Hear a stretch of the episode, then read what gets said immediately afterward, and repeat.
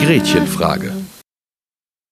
Hallo und herzlich willkommen zu einer neuen Ausgabe der Gretchenfrage, dem gesellschaftlich-theologischen Podcast aus Gelsenkirchen und Duisburg und Köln, wenn wir das richtig oh, verstanden haben. Ist das heute richtig? Köln? Genau, das ist korrekt. Wunderbar. Und äh, wir haben heute, das sagen wir nicht ohne Stolz, äh, eine Berühmtheit zu Gast bei uns im Podcast, nämlich naja, okay. Sarah Borini. Und äh, für diejenigen von euch, die keine Ahnung haben, also warum auch immer sie keine Ahnung haben sollten, aber für diejenigen von euch, die wirklich keine Ahnung haben sollten, wer das ist, ähm, wird Sarah gleich die Gelegenheit kriegen, äh, sich einmal selbst äh, vorzustellen, nur damit ihr schon mal im Bilde seid. Wir haben heute beschlossen, dass wir eine ähm, Stammtischfolge aufnehmen. Und auch da sagen wir gleich nochmal ganz kurz was dazu, ähm, weil dieses Format haben wir schon lange nicht mehr gemacht. Und äh, jetzt würde ich ganz gerne erstmal Sarah die Gelegenheit geben, einmal etwas zu sich zu sagen und wer sie eigentlich ist und warum sie heute uns mit ihrer Gegenwart beehrt.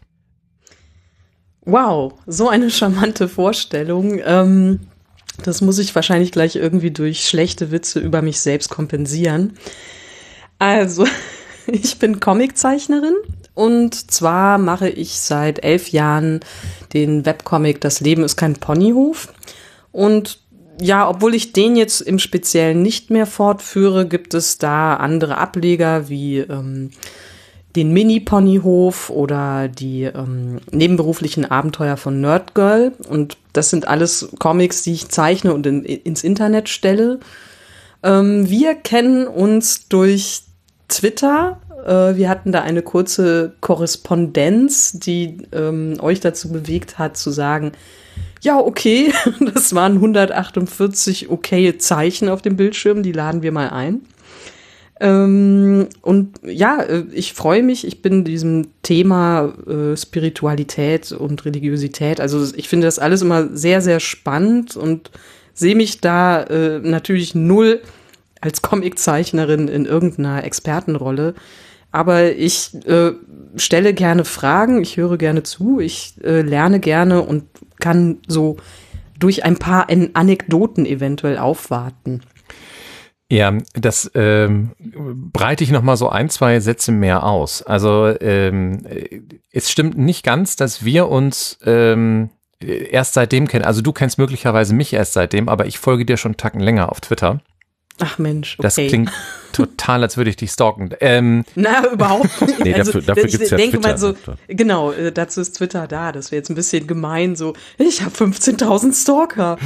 Und äh, naja, wer weiß, ob das nicht vielleicht doch stimmt. Auf jeden Fall habe ich ähm, äh, also dir äh, Folge geleistet und äh, irgendwann äh, schob sich also ein, einer deiner Posts in meine Timeline, die sich um einen Beitrag von Funk drehte. Ähm, irgendwas genau. mit Sprechen mit den Toten und du fingst also an, ähm, in meiner Wahrnehmung unfassbar kompetent und sehr, sehr, sehr reflektiert über dieses Thema zu reden. Du erinnerst dich besser als ich, und, aber natürlich. Und ich habe dann irgendwann gesagt, also ähm, wow, ja, ich kenne das so, ne? Also so dieses, dieses Einwandern und dieses Vermengen von Spiritualität und Esoterik und, und allem, was da so irgendwie dranhängt und Spiritismus und so. Und dann haben wir so ein, zwei Tweets hin und her geschoben und dann habe ich irgendwann gesagt, also wenn du jetzt noch einen, einen kompetenten Tweet dazu absetzt äh, über dieses Thema, dann hast du leider das Pech und musst in die Gretchenfrage kommen, weil äh, das kann ich so nicht liegen lassen. Und äh, dann hast du wohlwissend und mit voller Absicht einen genau solchen Tweet abgesetzt und dann war klar, ab jetzt musst du in die Gretchenfrage und deswegen sind wir dann also heute hier. Und ähm, nur für diejenigen, die es schon lange nicht mehr gehört haben oder nicht mehr wissen, Stammtisch heißt, dass wir jetzt nicht einen, also außer eines, eines Themas, eines übergeordneten Themas, haben wir jetzt keinen stringenten äh, Gesprächsfaden. Wir fangen an zu sprechen und wenn wir nicht mehr wollen, hören wir auf zu sprechen über ein solches Thema. Und äh, zwischendurch darf irgendwie alles Platz haben. Böse Zungen werden sich jetzt fragen, inwiefern sich das bitte von normalen Gretchenfragefolgen unterscheidet. Ähm, und darauf reagiere ich jetzt nicht, sondern ähm, würde dich, Sarah, vielleicht noch mal ganz kurz bitten, noch mal einmal zu rekapitulieren, was denn unsere Diskussion möglicherweise losgetreten hat. Einfach, dass du noch mal vielleicht ein bisschen darauf eingehst. Ich habe diesen Beitrag von Funk tatsächlich selber jetzt nicht gesehen. Mhm. Ja, ähm, ist besser so. Ah, okay. Dann sei doch bitte so lieb und äh, nimm uns mal mit in dieses Thema. Ja, also ich versuche mich jetzt so gut wie es geht zu, ähm, zu erinnern, aber äh, mich hat das echt so mehr als nur ein bisschen gewundert. Ich gucke nämlich äh, sehr oft so beim Zeichnen diese Funkbeiträge und finde die auch größtenteils sehr kompetent. Und irgendwann bin ich dann halt auf eine Videoreihe gekommen. Da ging es, glaube ich, um Spiritualität. Und eine relativ junge Interviewerin hatte ähm, sich mit einem Medium zusammengesetzt.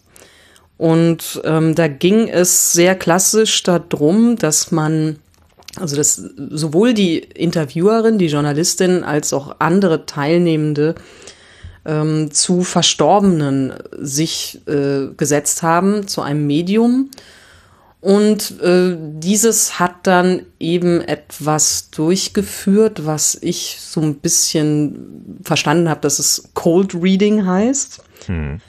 Und ähm, da stellt das Medium halt, also in diesem Beitrag war das so, ein paar Fragen zu dem, zu der verstorbenen Person, weshalb die trauernden Menschen äh, dorthin kommen und ähm, gibt dann die vermeintlichen Botschaften durch, die dieses Medium, also die die Verstorbenen diesem Medium hinterlassen. Also vielleicht sollten wir ganz kurz einmal den, den Begriff Cold Reading ähm, mhm. erklären. Ähm, ich weiß nicht, ähm, man sieht das, glaube ich, ganz oft irgendwie so in, in, in amerikanischen, witzigerweise nicht selten in so Freikirchen auch ähm, ganz gerne mal, aber ähm, natürlich in so Spiritismuskreisen. Ne? Also äh, der das Medium stellt sich dann vorne hin und sagte, äh, ich rede mit dem Geist. Ja, der Geist ist jetzt hier und ich höre ihn und äh, er möchte zu jemandem sprechen, der mit einem M beginnt. Es ist jemand hier, der, jemand hier, der mit einem M beginnt, dessen Vorname mit einem M beginnt. Und dann zeigen irgendwie 24 Leute auf und sagen, ja, hier, Michael und so. Und dann, ja, genau, Michael, und hattest du nicht früher ein Haustier? Und dann geht das immer so, also ja. es geht dann quasi vom, vom sehr, sehr, sehr breiten in sehr, sehr spezifisch und alle sagen, boah, mhm. voll gut. Aber in Wahrheit ist es einfach nur eine sehr, sehr ähm, gut gemachte Form des Ratens.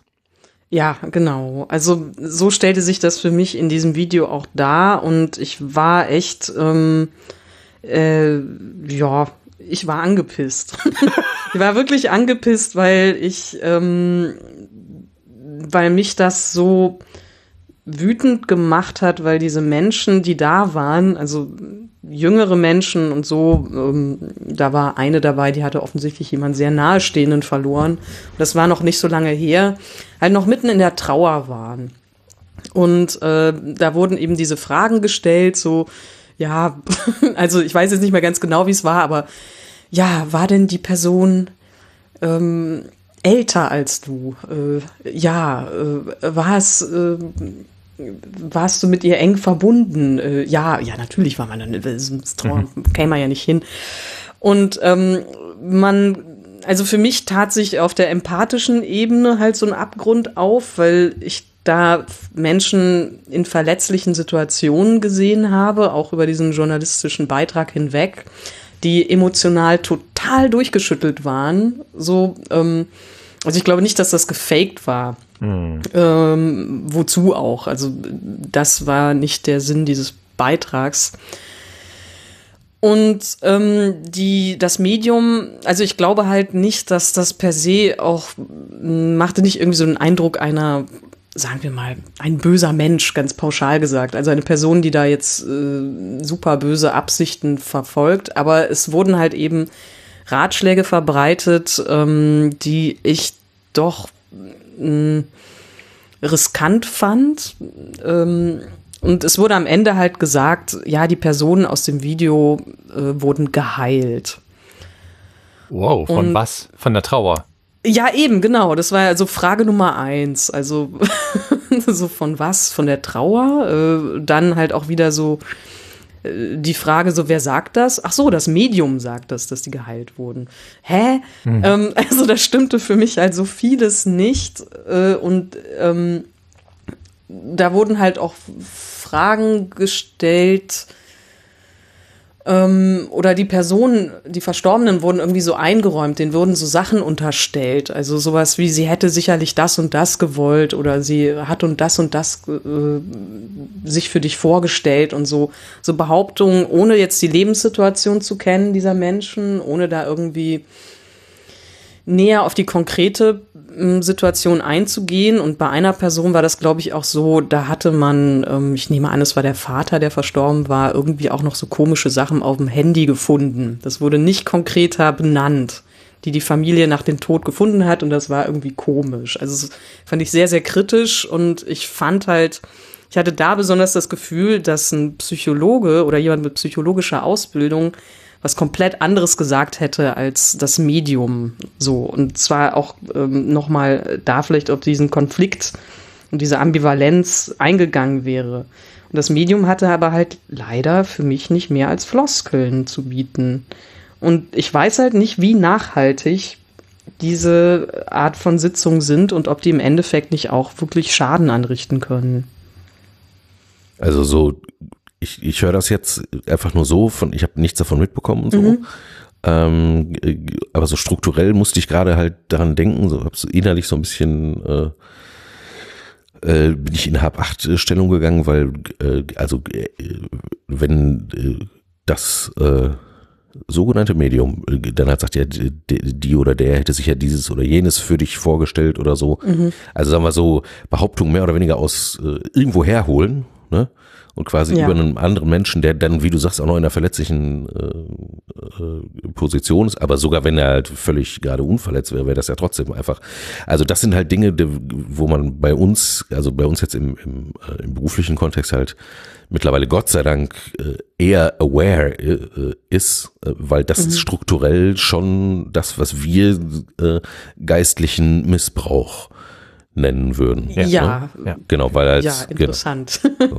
Würde ich nein, auch du, so sehen. Nein, nein, nein, also das ist das ist ja so, ne? Also das ist mhm. ja äh, also äh, du, du, du nimmst quasi einen Menschen, der in irgendeiner Art von Abhängigkeit zu dir steht, also weil er halt offen ist, Fragen hat, äh, leidet, äh, nicht weiß, wohin mit sich oder was auch immer so und äh, und dann geht dieses un, unsägliche, äh, da ist jemand, der hat ein Hilfsbedürfnis und da ist jemand, der ist, sagen wir mal, strukturell in der Lage zu helfen, ne? Also, ja. so, was ja nicht ja. heißt, dass er de facto in der Lage ist zu helfen. Aber weil ja zum Beispiel hilfesuchende Person ja auch, je nachdem, wie man halt so drauf ist, oder wenn ich halt verzweifelt bin oder so. Also ich erinnere mich, es gab äh, Phasen in meinem Leben, da hätte ich auch wirklich also jeden Strohhalm genommen, äh, der sich mir bietet, so, ne? Mhm. Ähm, um wieder irgendwie ein bisschen halt zu finden und so weiter. So, also deswegen finde ich das Erstmal fand ich das jetzt extrem befremdlich und dann, wenn ich das richtig verstanden habe, war das ja, ist das ja quasi äh, ist das quasi ein Rundfunkbeitrag finanziert äh, gewesen und genau. das war jetzt genau. nicht kritisch. Ja. Das, Entschuldigung, ich habe überhaupt gar nicht, also ich bin ein großer, ich bin wirklich ein ganz großer, im Prinzip bin ich ein großer Fan vom öffentlich-rechtlichen Rundfunk. Ja, ich Also auch. auf, wirklich sehr großer Fan. Ich bin, ich finde es großartig. Ich möchte um Gottes Willen nicht, dass das alles privatisiert ist, weil das wäre der, der, das wäre alles noch schlimmer, ähm, weil da gäbe es ja gar keinen Grund mehr. Aber schlimm ist halt einfach, dass, äh, also ich verstehe das nicht, dass das quasi unreflektiert beziehungsweise unkritisch einfach so dann passiert und quasi wie so ich habe, das war, war so ein bisschen so Reality-Show, bla, keine Ahnung. Ich habe seit, ja. ich habe ich hab leider seit seit 2000 habe ich keinen Fernseher mehr, deswegen bin ich da auch etwas, bin ich da auch etwas unter. Ich habe, ich gucke auch keinen Fernseher. Nee, das Ding war halt so, ähm, ich hatte dazu, also es passiert selten, aber da hat es mich so geärgert, dass ich ein Achtung, Achtung, einen Kommentar auf YouTube geschrieben hatte dazu. Ähm, noch dazu, also das Format heißt die Frage noch dazu, weil die halt auch, ähm, die haben echt auch einige Kommentare bekommen, die kritisch waren und die waren auch sehr unbegeistert. Und weil die auch so ein bisschen drauf eingegangen sind, da hatte ich mir ein bisschen mehr erhofft und wollte halt auch so ein Signal geben, so dass ich das auch verstörend fand. Und die meinten halt nur so, ja, guck die anderen Videos. Und das fand ich halt so asozial, ganz ehrlich, äh, weil ähm, die anderen Videos, die waren halt so, die sollten halt auch ein bisschen kritischer sein, die sollten halt auch vor Esoterik warnen und so weiter und so fort. Und ähm, dieser Beitrag war es aber einfach nicht. Dieser Beitrag war halt keine Warnung. Es war halt, ähm, ja, ab und zu, es wurde halt so die Frage gestellt, so kann das denn funktionieren und so. Hm. Aber diese junge Reporterin ging schon mit einem anderen Fazit raus, so nach dem Motto so, ja, keine Ahnung, ob das jetzt stimmt, aber mir hat's geholfen. Und das ist halt, wow. das, also die Hoaxillas gehen da ja, glaube ich, auch schon seit 100 Jahren, regen die sich über diesen Spruch auf zum Beispiel. Und ihr vielleicht auch. Also es ist mh, hm, für mich keine Rechtfertigung, weil ich finde nicht, dass ähm, diese Journalistin gut abschätzen konnte, was das mit der Zeit eventuell für einen Schaden dann doch anrichtet oder anrichten kann. Ich will jetzt nicht sagen, dass da automatisch zu gekommen ist. Aber da wurde halt irgendwie so eine, so eine Sichtverschiebung ähm, von dem Medium betrieben, wo ich nicht weiß, ob das wirklich so auf das Individuum passte, was da vor ihm saß. Und das finde ich halt irgendwie, also hat es wirklich geholfen so? Kann man das dann wirklich so kurz nach dem Video schon sagen? So viele Fragen. Ja, kannst du halt natürlich eben genau nicht. Also ähm, ich, ja. ich war gerade, als du das so erzähltest, dachte ich, dachte ich, äh, ähm, das macht ja so viele äh, so viele Sachen auf. Ähm, mir ist übrigens eingefallen, dass wir ähm, oder dass ich vergessen habe, meine Einleitung kurz zu sagen, worum es denn grob eigentlich gehen soll. Es tut mir sehr leid, mhm. äh, ihr da draußen. Ich hole das mal einmal kurz nach. äh, wir haben uns aufgrund dieser Diskussion ähm, entschieden, dass wir heute mal so ein bisschen gucken, ob wir rausarbeiten können, ähm, wo eigentlich so der Unterschied äh, liegt zwischen Spiritualität und Esoterik. Mhm. Ähm, also so der Welt des Glaubens und der Welt des, äh, des Aberglaubens so ein bisschen. Äh, das sind, das können wir schon mal vorwegnehmen, durchaus auch fließende Grenzen leider. Mhm. Aber ähm, äh, man kann das möglicherweise schon so ein bisschen, so ein bisschen voneinander abtrennen und das wäre so der Versuch, den wir heute mal gucken würden, ob wir dem einigermaßen auf die Spur kommen. So. Ähm, und was du jetzt gerade erzähltest, das, das hat mich auf, auf ähm, also auf, auf ganz, ganz viele äh, Wege gerade irgendwie geführt. Ich hoffe, ich krieg die, ich krieg die voreinander und hintereinander weg. Ähm, ich muss ja auch nicht alle auf einmal machen, aber ähm, ich fange mal mit deiner Frage an, die du gerade gestellt hattest, äh, ob das irgendwie hilft. Also ähm, ich glaube, Flo und ich werden da beide sagen, äh, so funktioniert's nicht. Also gerade im, im, Bereich von Trauer. Äh, Flo und ich sind da ja beide unterwegs. Mhm. Äh, wobei, Flo, du machst, glaube ich, keine Trauerarbeit in dem, also keine Trauerbewältigungsarbeit, glaube ich, ne? Ja, also jetzt abgesehen vom, äh, vom Tagesgeschäft, dass ich quasi Erst- äh, oder Zweitkontakte nach Trauer habe, halt durch die, die Kondolenz. Ja, genau. Äh, Besuche ne, oder Gespräche, also die, die quasi der Vorbereitung einer Trauerfeier dienen. Darüber hinaus äh, mache ich jetzt keine dauernde Begleitung oder genau so, ne? richtig. Also das gibt es das sind zwei verschiedene Bereiche innerhalb der Seelsorge. Das eine ist halt tatsächlich ähm, also das sogenannte Kondolenzgespräch ne, das Vorbegespräch zu einer mhm. Beerdigung. Also eine Person ist gestorben und man äh, unterhält sich mit den Verbliebenen mit den Hinterbliebenen und bespricht also die die Trauerfeierlichkeiten und was also gesagt werden soll auch über den oder die Verstorbene. Und ähm, dann halt die die Trauerfeier selbst ja so ähm, mhm. Davon ab gibt es aber noch tatsächlich den Bereich der Trauerbegleitung. Da gibt es verschiedene Formate. Halt. Trauercafé ist sehr beliebt, ne? Also wo man quasi sagt, so hier, ja, also hier ist, ja, da macht man, halt, weiß ich, alle zwei Wochen oder was, macht man halt irgendwie einen Raum auf, serviert da Kaffee und Kekse äh, und sagt also alle, die irgendwie wen verloren haben, äh, sind jetzt herzlich hier willkommen. So, ich ne? hoffe, die und, Kekse sind gut. Ja, ja, natürlich, ja, das ist ja klar. Also das, es ist, Verzeihung, also Seel, es ist, Seelsorge, es ist Seelsorge katholisch, ist, da ist Kuchen. Seelsorge genau. ist, Seelsorge ist natürlich guten Kaffee kochen und äh, und bei dem bei den Käsewürfeln halt auch die Rinde wirklich sehr großzügig ja, wegschneiden. Das ist so, ne? Das ist so. Weil ja. Bin überzeugt. Genau, weil jetzt ganz, so ganz fiese nein, also da, gegen, Kathol gegen nein, das katholische nein, Milieu. Aber also erstaunlicherweise. Da, das ist ein Format. Das, es gibt, ja, ich schiebe das mal eben als, als, als, ja. als Seiteneinschub ein. Wenn Flo und ich ähm, auf, auf Fortbildung sind, dann können wir auf eine Sache immer zählen, und zwar, dass es um exakt 14.30 Uhr Kaffee und Kuchen gibt. Das ist oh. immer in allen katholischen Bildungshäusern immer noch gleich gewesen.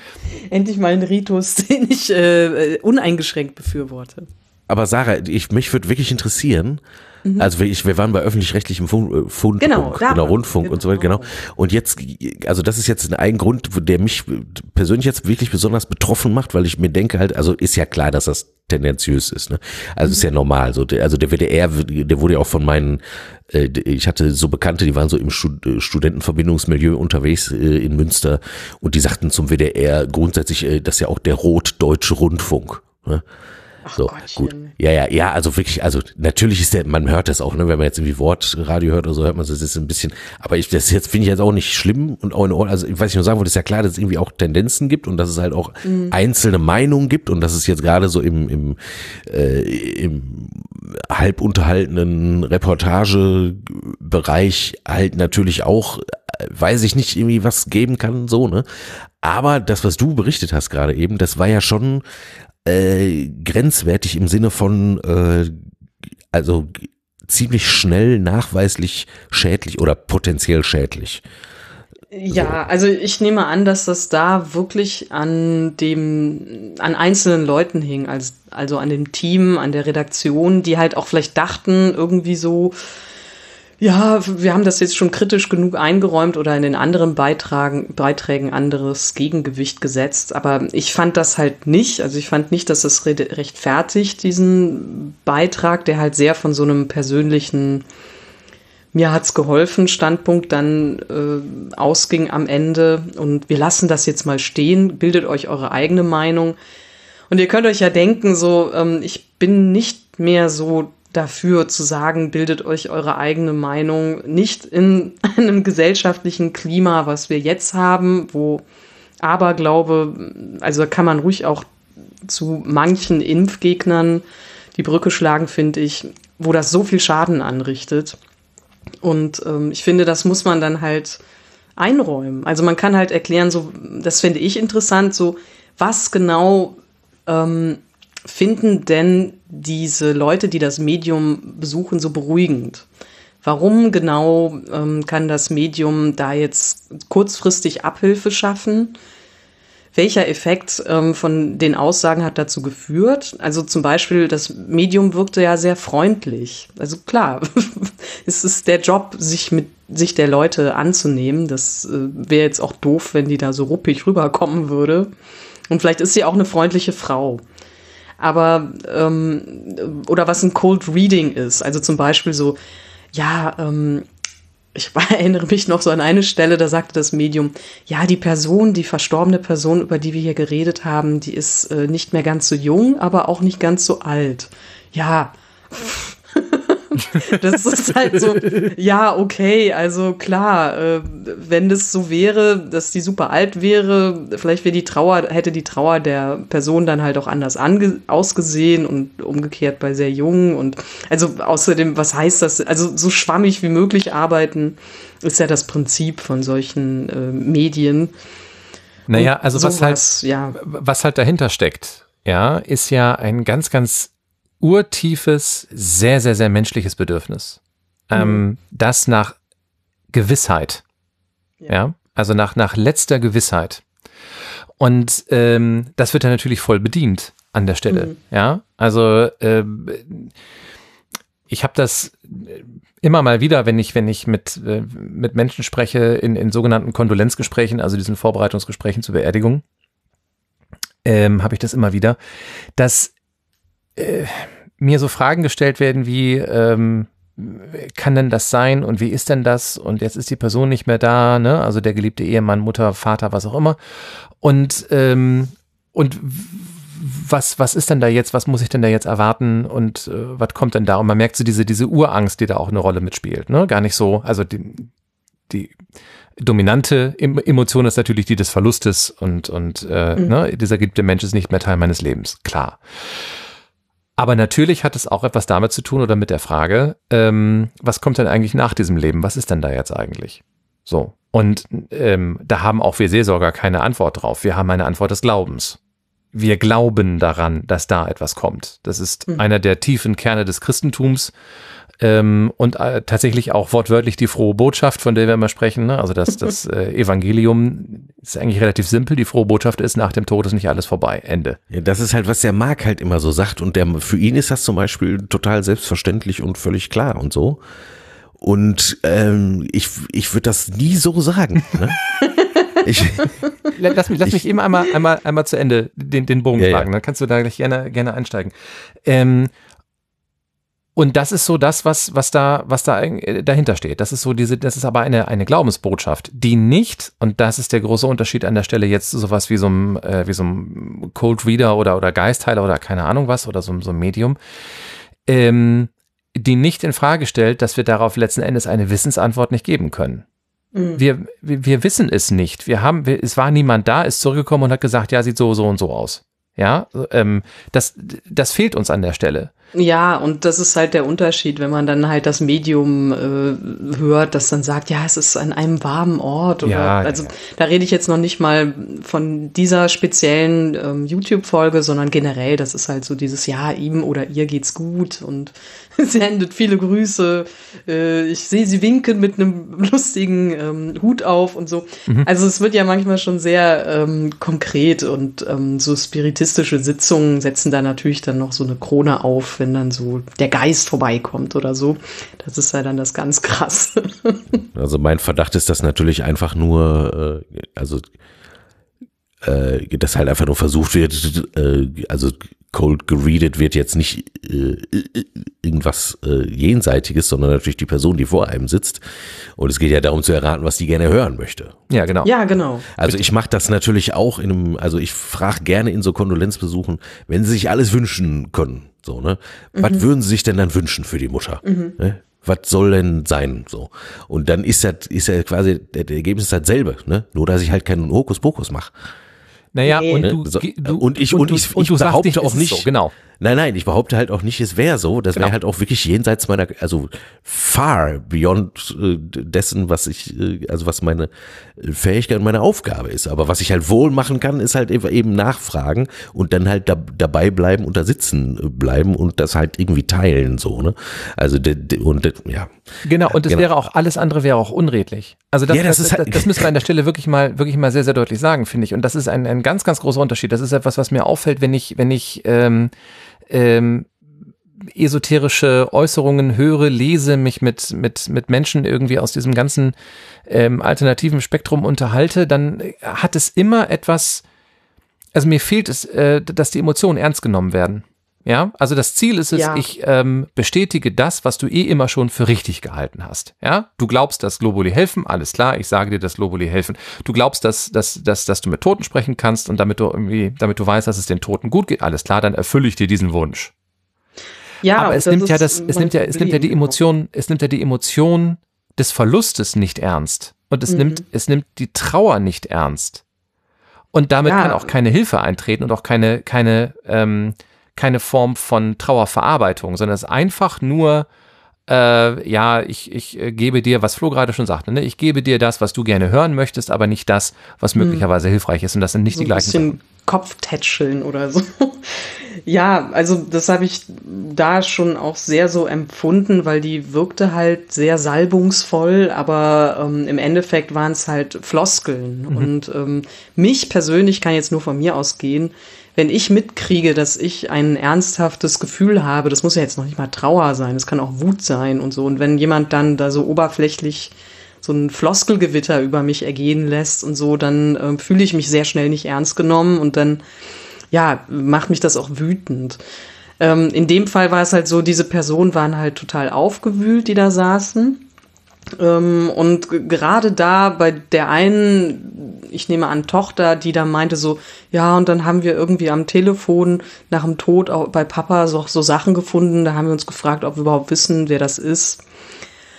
Das fand ich schon ziemlich krass als Aussage, weil ich da gemerkt habe, so, boah, die brauchen dann aber, die brauchen ein anderes Gespräch. Mhm. Und im Endeffekt ist es halt nicht erfolgt, natürlich auch nicht, weil dieses Medium konnte, also die hat ja keine psychologische Langzeitberatung über mehrere Sitzungen gemacht. Ähm, man hätte vielleicht über das Verhältnis dann reden müssen, was äh, die Hinterbliebenen zu dem Angehörigen haben und darauf noch länger eingehen. Und ähm, das wurde irgendwie so weggewischt. Und ich fand halt dafür, dass es irgendwie so ein wichtiger Punkt war, der ihr vielleicht auch bei der Trauer geholfen hätte. So. Also ich will jetzt nicht sagen, dass das richtig ist, aber vielleicht hätte jemand anderes gesagt, so, ja, ähm, dein, wir kennen, also der, dein Papa oder sowas, der wird halt immer dein Papa bleiben, aber äh, das gibt offensichtlich noch andere Seiten, bla bla bla. Vielleicht hätte ein kluger Psychologe oder jemand mit halt, ja, so einer empathischen Feinfühligkeit da mehr drauf Bezug genommen. Also mit Sicherheit, nehme ich an. Und da war das halt irgendwie so, ja, aber es geht ihm gut und so. Die wusste gar nicht so richtig, was sie damit macht. Und da erkenne ich halt dann so dieses Kalenderspruchartige. Und das hat mich halt besonders verstört, weil es auch keine individuelle Beratung in dem Sinne ist. Nö, das ist ein Einfliegen, ähm, ja. irgendwelche Allgemeinplätze ablassen und wieder abhauen. Und, ja, genau. Äh, und ich muss da sehr schmunzeln, ehrlich gesagt, weil es ja genau das ist, was man in Teilen äh, ganz gerne mal irgendwie äh, ähm, Seelsorgerinnen und Seelsorgern in der katholischen Kirche vorwirft ja, mhm. dass sie halt einfliegen und wir erleben das natürlich auch. Ja, das also, gibt's ja auch. Das genau, ja also auch. vielleicht, um das, um das mal so ein bisschen deutlich zu machen, also ähm, ähm äh, Flo, wenn das bei dir anders läuft, dann, dann äh, korrigier mich da bitte. Aber also bei mir ist es so, ähm, ich gehe zu einem Kondolenzgespräch, das dauert in der aller Regel eine Stunde ungefähr. Also meistens mhm. komme ich da ziemlich genau mit hin mit so einer Stunde. Ähm, dann setze ich mich hin, investiere da irgendwie ein bis zwei Stunden in die Vorbereitung äh, der, der, der Trauerfeierlichkeiten. Die Trauerfeier selber dauert maximal 30 Minuten. Mhm. Und dann war es das. Ja, ja, so. Und in dieser kurzen Zeit versucht man dann ähm, eine, eine Trauerfeier zu gestalten, die dem Verstorbenen oder der Verstorbenen würdig wird. Ja, mhm. und wo die, wo die Angehörigen sagen können, okay, das ist, wir erkennen sie wieder in dem, was der Seelsorger uns da vorne erzählt. Das ist ja aber auch nur ein kleiner Teil. Der Rest sind halt nur, also eigentlich Standardabläufe. Ich habe ganz selten, dass mir Angehörige sagen, ja, wir würden ganz gerne folgende Elemente in den Ablauf einbauen. Wenn ich denen sage, es gibt so einen, ja, so einen, so einen, so einen Ablauf, der sich bisher ganz gut bewährt hat, dann sagen die, ja, machen Sie den mal. So. Mhm. Und ähm, und das ist es dann. Aber du merkst halt eben auch ganz stark, wenn da irgendwie jemand, also ich kenne das auch von, also ich habe schon gehört, oder zumindest haben mir das Kolleginnen und Kollegen erzählt, ne, die fahren hin, das Kondolenzgespräch dauert 20 Minuten. Die nehmen das Wichtige auf, ähm, bauen da so, so Satzbausteine zusammen ähm, und dann rocken die da ihre drei, vier Beerdigungen hintereinander weg, die halt auch alle irgendwie gleich klingen. Ne? Beerdigung, Heil. Ja, also das ähm, sehe ich schon auch. Ich war auch bei solchen, also bei so einem Gespräch nicht dabei, aber so diese, ähm, das, was dabei rumkam, also die ähm, Kondolenz selber habe ich dann mitbekommen und fand das auch nicht ganz passend. Mhm. Aber ich muss ganz ehrlich sagen, dass ich da einen komplett anderen Anspruch hege, als ähm, wenn da jemand hingeht, extra zu einem Medium, um äh, dann nochmal mit dem Verstorbenen zu reden und Trauerbewältigung zu machen und das einzukaufen habe ich nicht den Anspruch äh, zu sagen, ähm, an jetzt da pastorale Seelsorger äh, oder halt für dieses Kondolenzgespräch eben, dass da irgendwie das geleistet werden kann. Also irgendwie habe ich da ein anderes Bild von und denke mir so, ja, das ist ja auch klar äh, irgendwie und das ist jetzt ja auch keine psychologische Beratung so. Und ähm, da bei diesen mit Verstorbenen reden, bei diesen Konzepten, habe ich schon das Gefühl, dass es halt äh, nur der Anspruch ist, ähm, dieses wir heilen jetzt Menschen. So, also ich habe bei diesen Kondolenzgesprächen und so habe ich dann eher so das Gefühl, ähm, es ist vielleicht ein Schritt von vielen, den man gehen könnte. Also jetzt zum Beispiel noch mal so zu einem, äh, wie nanntest du das, zu diesen äh, Keksgesprächen zu gehen? So nennt Trauercafé. Keks Trau äh, genau, Trauercafé. Aber Trauercafé Keksgespräche Keks. finde ich einen wunderbaren Begriff dafür. Katholische Keksgespräche, so heißt es doch. das wäre für mich halt zum Beispiel so Schritt zwei. Also da würde ich dann halt so sagen, so, okay, hier kann man da schon ein bisschen individueller und mehr machen und so. Ähm, das, das, das, sind für mich zwei ja Paar Schuhe, so ja. Das gibt's ja auch. Es gibt es gibt tatsächlich professionelle Trauerbegleitung. Das ist, ähm, ich habe eine Kollegin in, bei mir in meiner Pfarrei in Gladberg, die macht das. Ähm, und das ist ein langer Prozess. Ja. Ja, so. Und ähm, also ich habe da, wie gesagt, ich habe diese Ausbildung nicht. Ähm, aber das bisschen, was wir halt mitbekommen haben, auch äh, durch unsere Ausbildung, wenn du, wenn du ähm, ein Krisengespräch führst oder ein Trauergespräch führst, also etwas, wo du merkst, dein Gegenüber steckt in einer Krise, ne, in einer psychologischen mhm. Krise, dann haben wir als allererstes mitbekommen, du setzt dich dahin, du hältst den Mund, du hörst zu. Ja, okay. Ja, du musst mhm. gar nichts tun. Du mhm. musst da sitzen und dein Gegenüber ernst nehmen. Ja, vor allem solltest du solltest auch nicht, du solltest auch nichts tun wollen nach Möglichkeit. Ja. So, ne, weil Ratschläge sind. Game spielen. Nein, nein, also nein, also vor allem nicht jetzt irgendwie, ja. ne, weil, weil Ratschläge sind halt auch Schläge, ne? Oh, so, ja. So, ja, so, genau. Ne? Oh ja. Ja, genau, genau so. Und deswegen, und das ist halt super, super schwierig, mhm. da erstmal irgendwie dahinter zu kommen, weil das ist ja so ein normal menschlicher äh, Reflex, jetzt irgendwie auch bitte die Welt ein bisschen besser zu machen mit dem, was ich kann und was ich, und ich weiß ja auch vieles besser und kann ja auch vielen helfen und hast du nicht gesehen, so, also äh, genau. viele, die in solche Berufe gehen, die sind ja auch erstmal so drauf, ne? Und das wird ja, ja, das, äh, das erste. So. Ja, genau. Also ja, das genau. erste, was dann halt passiert, und das Schlimme ist, dass es schlägt ja auch nicht bei allen durch ist, äh, ist quasi, dass man in der Ausbildung wirklich erstmal lernt davon, jetzt wirklich, wirklich, wirklich mal Abstand zu nehmen, weil mhm. das, äh, weil das ja alles tatsächlich e-, eher kontraproduktiv ist und äh, eigentlich halt einfach wirklich auch nicht nützt. So, ne? So, ja. äh, aber bevor es jetzt ewig um die Praxis der Seelsorge geht und ich frage mich, Marc, wie, wie ist das? Das könnte an uns liegen auch. Warum ist spannend. Also äh, meinst du? Ja, ja, nein, nein, nein, aber gut, das ist, ich, ich möchte, aber ich würde gerne trotzdem, Sarah, wenn du erlaubst, ähm, würde ich gerne nochmal, äh, würde ich gerne nochmal äh, so paar Meterchen zurückrudern und dich nochmal mhm. fragen. Ähm, also ich habe jetzt verstanden, du fandst das grundsätzlich halt einfach nicht gut.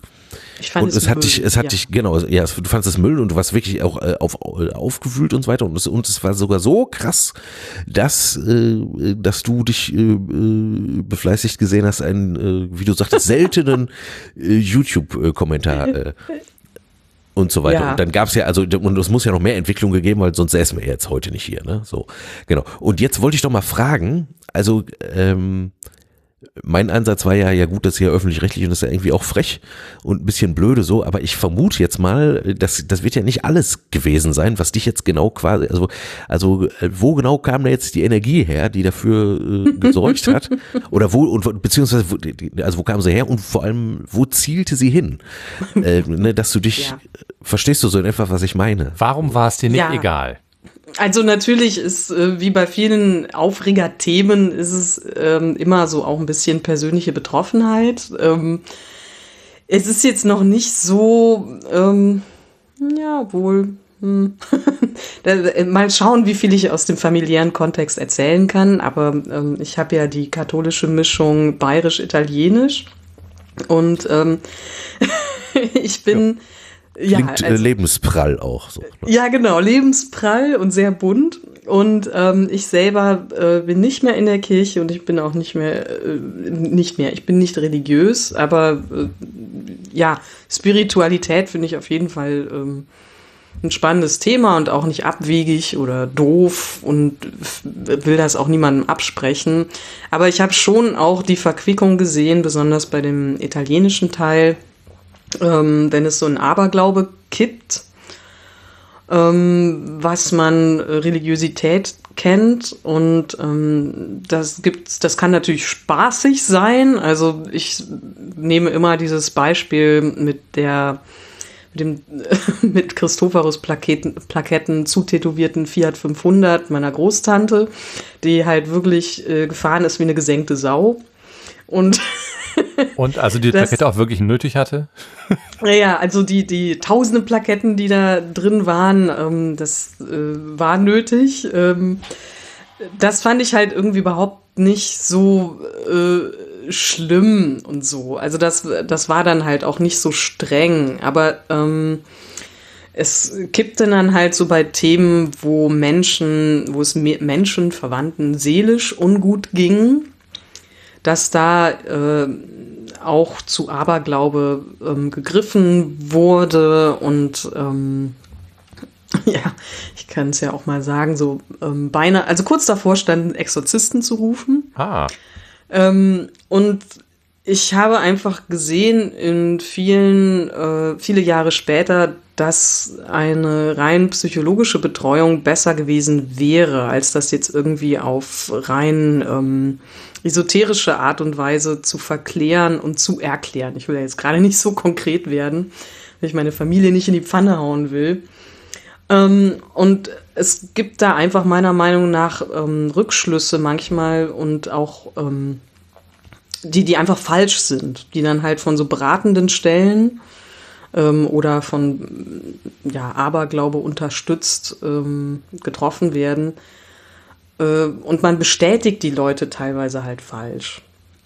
Das äh, finde ich halt ein Riesenproblem. Man bestätigt die Leute falsch, man also macht so sie teilweise Öl ins Feuer gießen. Genau, mäßig. und man macht sie abhängig teilweise von auch abergläubischen oder esoterischen Prakt Praktiken. Ähm, auch unfrei ein Stück weit, dass man halt sagt, so, okay, ich muss jetzt ähm, dieses und jene Ritual durchführen, sonst wird der Verstorbene zum Beispiel wütend oder ich ähm, dürfte Ach, also das ist jetzt nicht aus meiner Familie gegriffen, das habe ich durchaus schon gesehen. So, ähm, diese und jene Frau darf nie wieder einen anderen Mann haben oder sowas. Also das spielt natürlich nicht nur, da spielen noch ganz andere gesellschaftliche Reihen, äh, ähm, Ja, Prinzipien mit. So, ja. Aber das wird halt immer so mit Aberglaube untermauert und so. Also wenn der Verstorbene das mitkriegt, so, dass du neu verheiratet bist. Hui, hui, hui, das geziemt sich aber nicht. und so weiter und so fort und eben diese, mh, dieses, ja, an verstorbenen Menschen was in den Mund legen und so. Da kann man sich ja auch selber ein bisschen mit umprogrammieren. Da kann man sich ein falsches Bild von dieser verstorbenen Person äh, am Ende mauern, ähm, was überhaupt nichts mehr mit der Realität zu tun hat. Ich äh, würde da gerne eine, eine Sache dazulegen. Ähm, äh, ich hatte, oh Gott, wie lange ist das her? Zwei, drei Jahre, war eine Freundin meiner Frau bei uns zu Hause und äh, stellte mir recht unvermittelt die Frage, wie viel es denn kostet, ähm, wenn ich ihr so eine Ampulle Weihwasser besorgen würde. und ich war völlig unfähig auf diese Frage zu antworten, weil das, weil das eine Frage ist, die in meinem Kosmos semantisch gar keinen, gar keinen Sinn ergibt. Ja. Ja. Also äh, kurz zur Erklärung, Weihwasser kostet nix. Ja. Ähm, es ist jetzt aber auch nicht so, dass das etwas wäre, was besonders, also es wird schon irgendwie gemacht, aber es ist jetzt nichts, was, was irgendwie hergestellt würde. Also es ist nicht so irgendwie, dass man das in Literflaschen wie, wie, äh, wie Milch oder O-Saft im Supermarkt ersteht, sondern das ist gesegnetes Wasser. Und ähm, Naja, es ist vor allem, es dient halt, ja, ist egal. Es ist absurd, es ist einfach. Genau, richtig. Und es ist die, die Hauptaufgabe ist die Erinnerung an die eigene Taufe. Und, ähm, und dann frage ich so, ja, was, wofür brauchst du denn ähm, Weihwasser? Also was ist denn der Zweck dieser Frage? Und dann, ähm, Kaktus wächst so schlecht. ja, es war, es war auf dem gleichen Level der Absurdität. Also es äh, gab nein. also äh, von ihr wiederum Bekannte, die ähm, äh, schlechte Energien in der Wohnung haben. Ich habe nicht gefragt, wie sie zu dieser Schlussfolgerung gekommen sind oder zu dieser Feststellung. Auf jeden Fall wollten sie diese schlechten Energien loswerden. Und sie hätten also schon alles probiert, irgendwie Feng Shui und, und, und äh, Räucherstäbchen. Und, ähm, und jetzt würde ihnen also nichts mehr einfallen. Und das nächste wäre also Weihwasser. Und äh, ob man da nicht irgendwie, ob man da nicht irgendwie dran käme. So.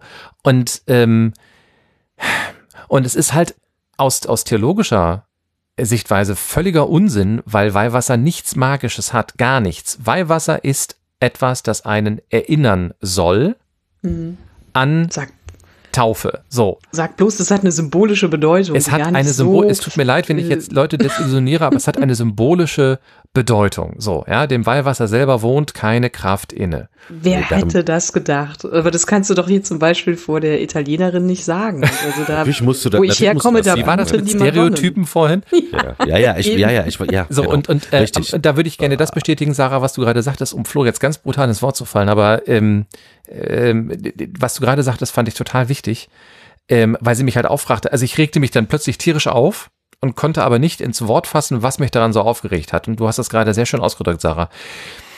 Wenn man zulässt, dass etwas, das einen symbolischen Charakter hat, ja, äh, von mir aus auch einen tief religiösen Charakter hat, also einen Charakter der Bedeutung für das eigene Leben oder der Bedeutung für die eigene Spiritualität.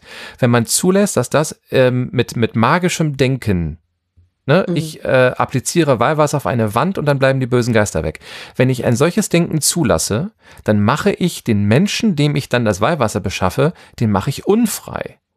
Ja, ja, weil ich nämlich verstärke, dass er erstens an die Existenz böser Geister glaubt und zweitens, dass ich verstärke, dass er an so etwas wie so eine, so eine Form von, von Sachmagie irgendwie äh, glaubt. Ja, so und das bedeutet ja am, im, am, im Endeffekt, was heißt das psychologisch?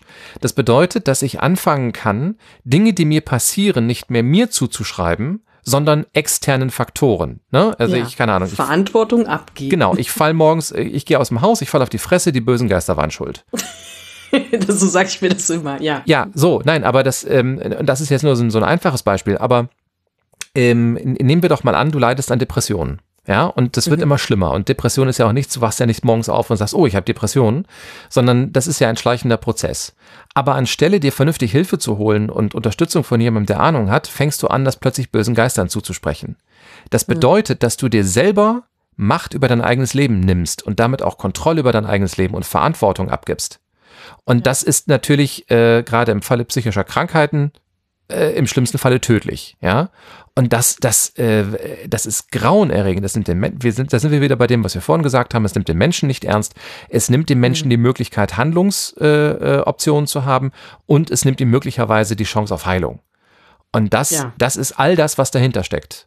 Weil man das Problem einfach immer wieder übertüncht mit diesen symbolischen Akten von magischem Denken. Also sei es jetzt irgendwie ein also nicht jeder nimmt jetzt einen Talisman zum Beispiel so ernst. Für manche ist es ja auch irgendwie einfach nur ein nettes Gimmick oder sowas. Aber andere wiederum, also es kommt natürlich immer darauf an, da, äh, es existiert auf einem Spektrum, wie ernst man dieses magische Denken nimmt. Und ich finde halt schon, jetzt, ich möchte diese Brücke wirklich bewusst schlagen. Mhm.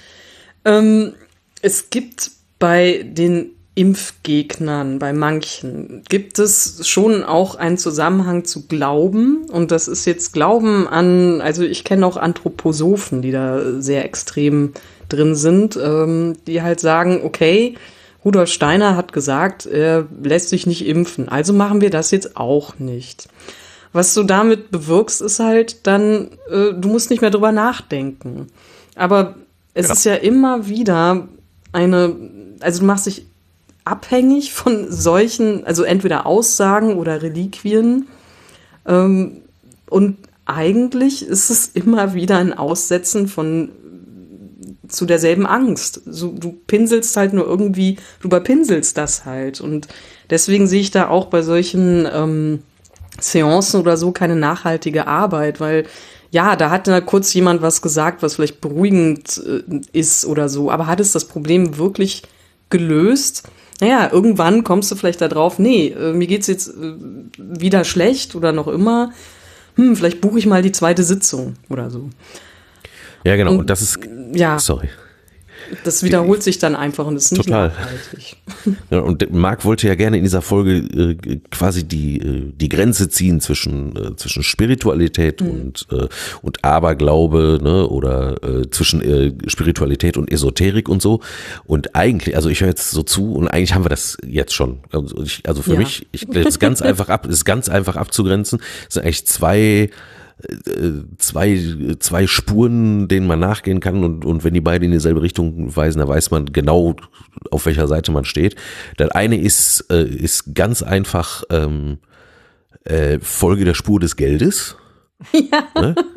Follow the money, ja klar. Genau, also das ist das, das ist das einfach, das ist das eine, was man äh, immer tun kann.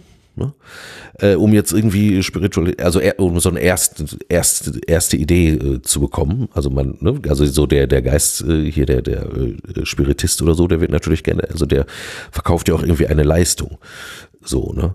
Und ja. äh, genau, und in Klöstern zum Beispiel, wo man äh, spirituelle Einkehr haben möchte, üblicherweise, also jetzt bei Benediktinerinnen oder Benediktinern, die sind äh, von ihrer Regel her verpflichtet, Menschen aufzunehmen. Die nehmen dann zwar auch mal irgendwie gerne irgendwie einen Gastbeitrag oder so weiter, aber im Prinzip nehmen die dich auch einfach so für eine Woche und füttern dich durch und lassen dich, äh, lassen dich da. So in demselben Kloster kann natürlich auch sein, dass sich irgendjemand, weil das Kloster muss ja auch leben, dann bei irgendeiner Gemeinschaft da einmietet und da was weiß ich irgendwelche Coaching und Dings da Angebote macht und dann auch wieder was weiß ich irgendwie das, äh, wie, wie hieß das nochmal hier diese äh, diese fünf Persönlichkeiten, das nicht Pentagramm. Äh, ja, Enneagramm.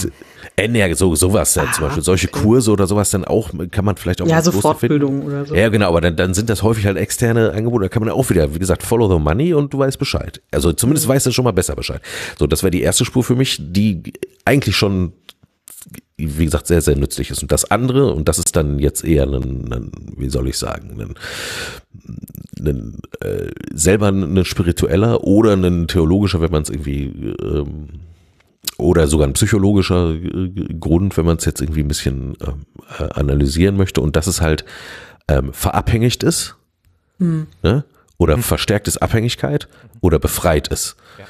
So, und jetzt muss man natürlich dazu kaufen, ähm, Freiheit ist jetzt auch nicht einfach nur per se an sich geil. Weil Freiheit nee, ist, halt ist anstrengend. Ist halt auch anstrengend, ist todesanstrengend. Ja, ich so, ne? selber genau. Entscheidungen genau. treffen und so. Ja, ja, genau, richtig so. Aber das ist, ich glaube, also wenn man die beiden Punkte im Blick hat, ne, äh, also wo geht das Geld hin und äh, bringt es, äh, äh verstärkt es oder ruft es hervor, äh, verabhängig, also Strukturen von Abhängigkeit mhm. oder ruft es in, in, in Selbstverantwortung und letztlich zur Freiheit. Also zum Beispiel ist es, es ist ja völlig, also äh, es ist auch theologisch einfach der allergrößte Müll, äh, zu behaupten, ja, also hier, das wäre ja, da wäre, wenn der Tote mitbekommt, dass du hier noch eine neue Beziehung äh, führst und so weiter, das wäre ja dann auch nicht so, also abgesehen davon, dass es halt einfach wirklich, also es ist einfach an jeder Stelle Mumpitz, weil das, das, das Draufversprechen ist ja, bis das der Tod uns scheidet. Nicht darüber ja, hinaus. Genau. Aber ne? klar, also, also, da spielen jetzt auch in diesem speziellen Fall so patriarchale. Ja, nein, natürlich ist Patriarchat. immer das Patriarchat. Was denn sonst? so, das ist, es ist ziemlich einfach. Es ist wirklich eigentlich fast. Naja, man kann ein Unterdrückungssystem äh, sich basteln und äh, ja, ja, follow the Nein, leader. ich meinte das total ernst. Ich meine, es ist wirklich das, ne? Es ist absolut.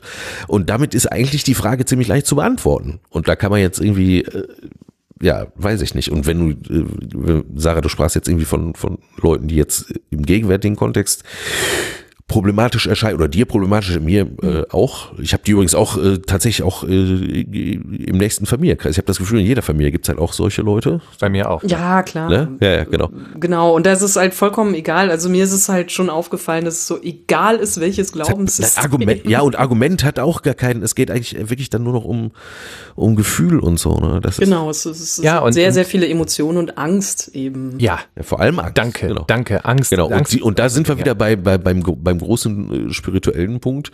Ähm, also ich versuche für mich persönlich immer die, die Unterscheidung zwischen Furcht und Angst beizubehalten mhm. oder mir immer wieder vor Augen zu führen. Also mich vor einer Sache zu fürchten, äh, irgendwie ein bisschen Abstand oder äh, äh, ja, weiß ich nicht, Respekt davor zu haben oder so, ne? Oder eine gewisse Furcht, Ehrfurcht oder so, mhm. ist ja in Ordnung. Ja, Ne? Weil es gibt ja auch Dinge, die sind ja fürchterlich. Ne? Ja, evolutionär sind, genau, genau also genau. ergibt Also Spinnen und so, das macht ja Sinn. Ja. Genau, richtig. Ja. Genau. Aber Angst, äh, ja, zum Beispiel Spinnen oder Höhe oder was auch immer. So ist ja, oder. Äh, Spinnen sind manchmal aber auch ganz okay.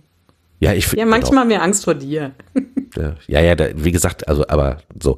Aber Angst, also ein, ein andauernder äh, Zuschauer und quasi eine andauernde Hab-Acht-Stellung und wirklich nur noch mhm. äh, quasi mit aufgestellten Nackenhaaren. So, das ist ja dann, und dann sind wir wieder bei Befreiung und äh, Verabhängigung. Das ist ja nur dann auch das Gegenteil von Freiheit, ne?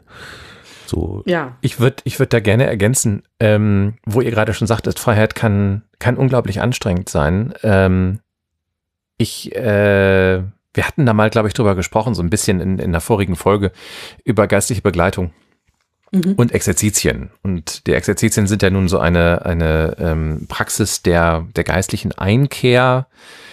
In ihrer Ursprungsform geht es bei, bei Exerzitien um, ähm, um eine Art des sich Zurückziehens. Mhm. Äh, ganz zu Anfang, ähm, also eingeführt, entwickelt hat das Ignatius von Loyola. Ähm, äh, ein Heiliger. Auf die Art und Weise, ne? Aber gut, das, das kann man genau. erst in der Folge nach. Ja, ich höre interessiert zu. Ich höre voll, voll, zu. vollkommen richtig. Also ne, jesuitische, jesuitische Exerzitien und die sind in ihrer Ursprungsform sind sie vier Wochen lang und man zieht sich zurück und versucht eine Entscheidung zu treffen. Und in der Ursprungs, in der aller, allerersten ah. Form geht es eigentlich darum zu klären, soll ich Priester werden oder nicht. So, und Ignatius ah, möchte eigentlich okay. sicherstellen, dass äh, keine Menschen mehr voreilig diese Entscheidung treffen, ohne sich ja. darüber klar zu sein, was eigentlich alles so dranhängt. Ergibt Sinn. Genau, ergibt Sinn. Und, ähm, und das wird dann später, wird das dann ähm, ausgeweitet, also schon zu seinen Lebzeiten wird es dann zu einer Methode, um überhaupt Menschen durchs Leben zu helfen. Und dann gibt es auch irgendwann die langen Exerzitien, also die großen Exerzitien, vier Wochen und dem auch kleine Exerzitien, die kürzer sind. Mhm. So, meine längsten waren bisher sieben Tage. Und ähm, ich mache, die letzten hatte ich jetzt, glaube ich, vor zwei oder drei Jahren und ich merke im Moment, dass ich ähm, mich da tatsächlich vorscheue, äh, weil Exerzitien für mich immer bedeuten, dass ich im Zweifelsfalle, ähm, weil deswegen mache ich das ja, tatsächlich mit, mit meinem Schöpfer irgendwie in Kontakt trete. Mhm. Und das Dumme daran, wenn man sich mit Gott unterhält, ist, dass er einem irgendwann sagt, dass man irgendwas anders machen soll. ja, genau. Das so. ist so vielleicht von einem Trott abweichen. Ja, und äh, also grundsätzlich äh, ist es eine ganz, ganz große Gefahr, Gott zu fragen, und das ist ja die klassische Frage, Herr, was willst du, dass ich tue? Weil, wenn man die Frage stellt, sollte man eigentlich auch so ehrlich sein und die Ohren aufsperren und gucken, was da möglicherweise für eine Antwort kommt. Und die passt einem in aller Regel nicht. Ja. Ja, ja, also das ist, ähm, das kann total schockend sein. Ich habe also jetzt das noch in jedem, sehr kann sehr ungemütlich ja, sein. in jedem Exerzitien hatte ich noch so ab Tag zwei oder drei eine Phase, wo ich den Tag über im Prinzip Tränen verheult verbracht habe. Ja, Zur ja. Warnung an alle anderen, das mag mhm. euch ganz anders gehen, mir geht das so. Nicht mhm. jeder, der an Exerzitien teilnimmt, läuft da irgendwann Tränen überströmt durch den Wald, sondern mhm. bei mir ist das so, dass es mich, dass es sich halt bei mir so äußert und ähm, dass ich dann also feststelle, okay, das ist eine ganz tiefgreifende Erkenntnis und, und an dieser kann ich jetzt nicht mehr vorbei. Ich habe diese Erkenntnis gewonnen, jetzt muss ich die irgendwie in mein Leben integrieren. Mhm. Ich habe aber ja die Wahl, mich einer solchen äh, Erkenntnis auszusetzen oder es nicht zu tun. Derzeit entscheide ich mich dafür, das nicht zu tun, weil es mir zu anstrengend ist. Ja. Worauf ich aber raus, genau, worauf ich aber raus möchte, ist, dass ähm, wahre Offenheit gegenüber dem Spirituellen, und das ist für mich der Kern von Spiritualität, ne, ist also wahre Offenheit gegenüber dem, äh, in meinem Fall jetzt oder in Floß in meinem Fall gegenüber Gott, äh, andere mögen es anders nennen, über dem, was mich transzendiert, über dem, was über mir ist, keine Ahnung. Ne?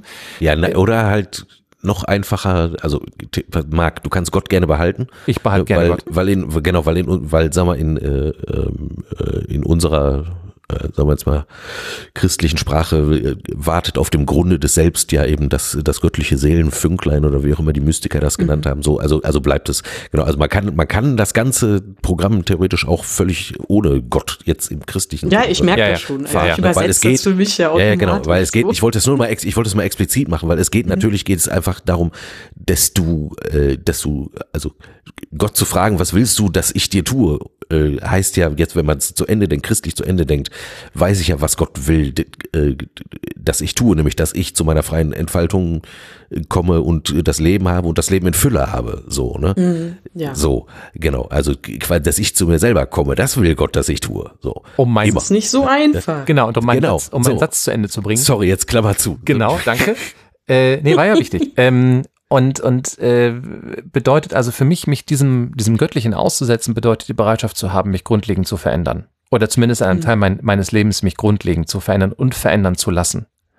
Und das ist für mich ein, ein ganz, ganz inhärenter Unterschied zu, ähm, zu diesen ganzen Esoteriken und, und, und Abergläuben, ähm, weil da eben nur das bestätigt wird, was ich ohnehin schon immer für richtig gehalten habe.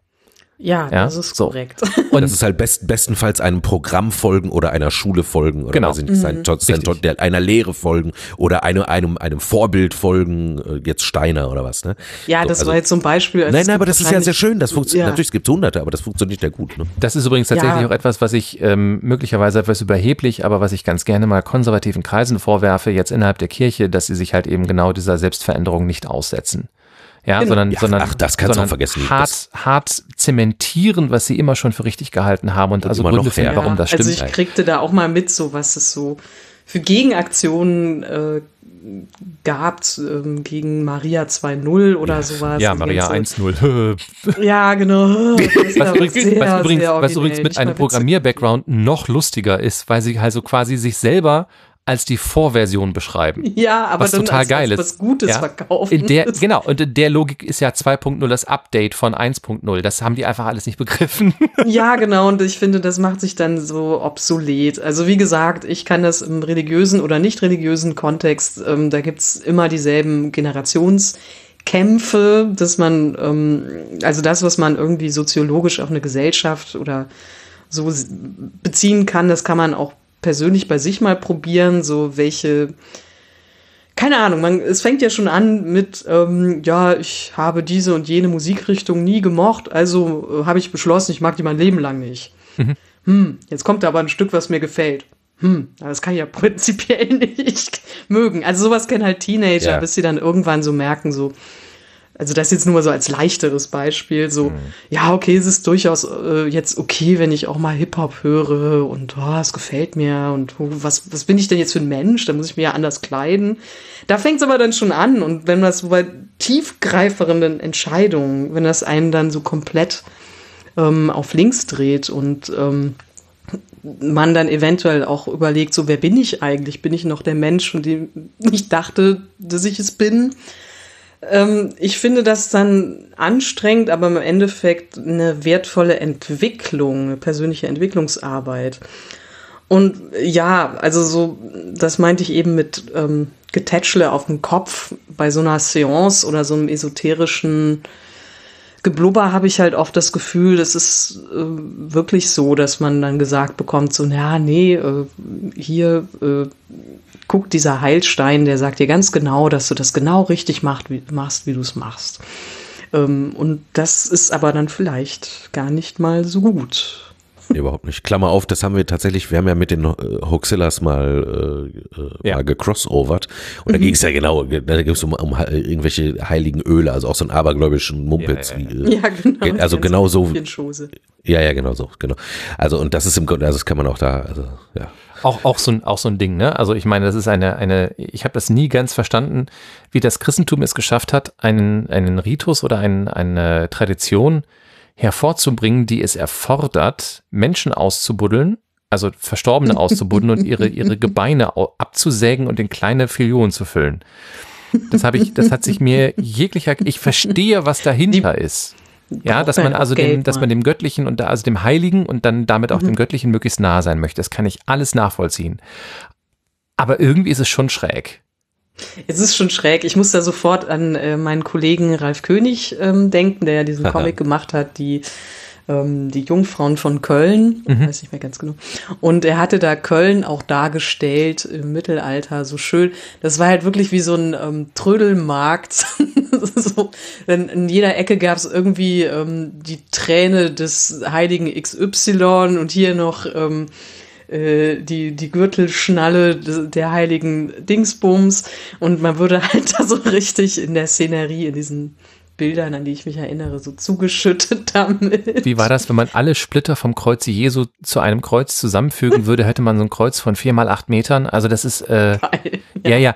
Also ähm, mal abgesehen davon, dass natürlich bei ganz vielen Reliquien irgendwie ihre, ihre Herkunft tatsächlich gar nicht gesichert ist. Nee.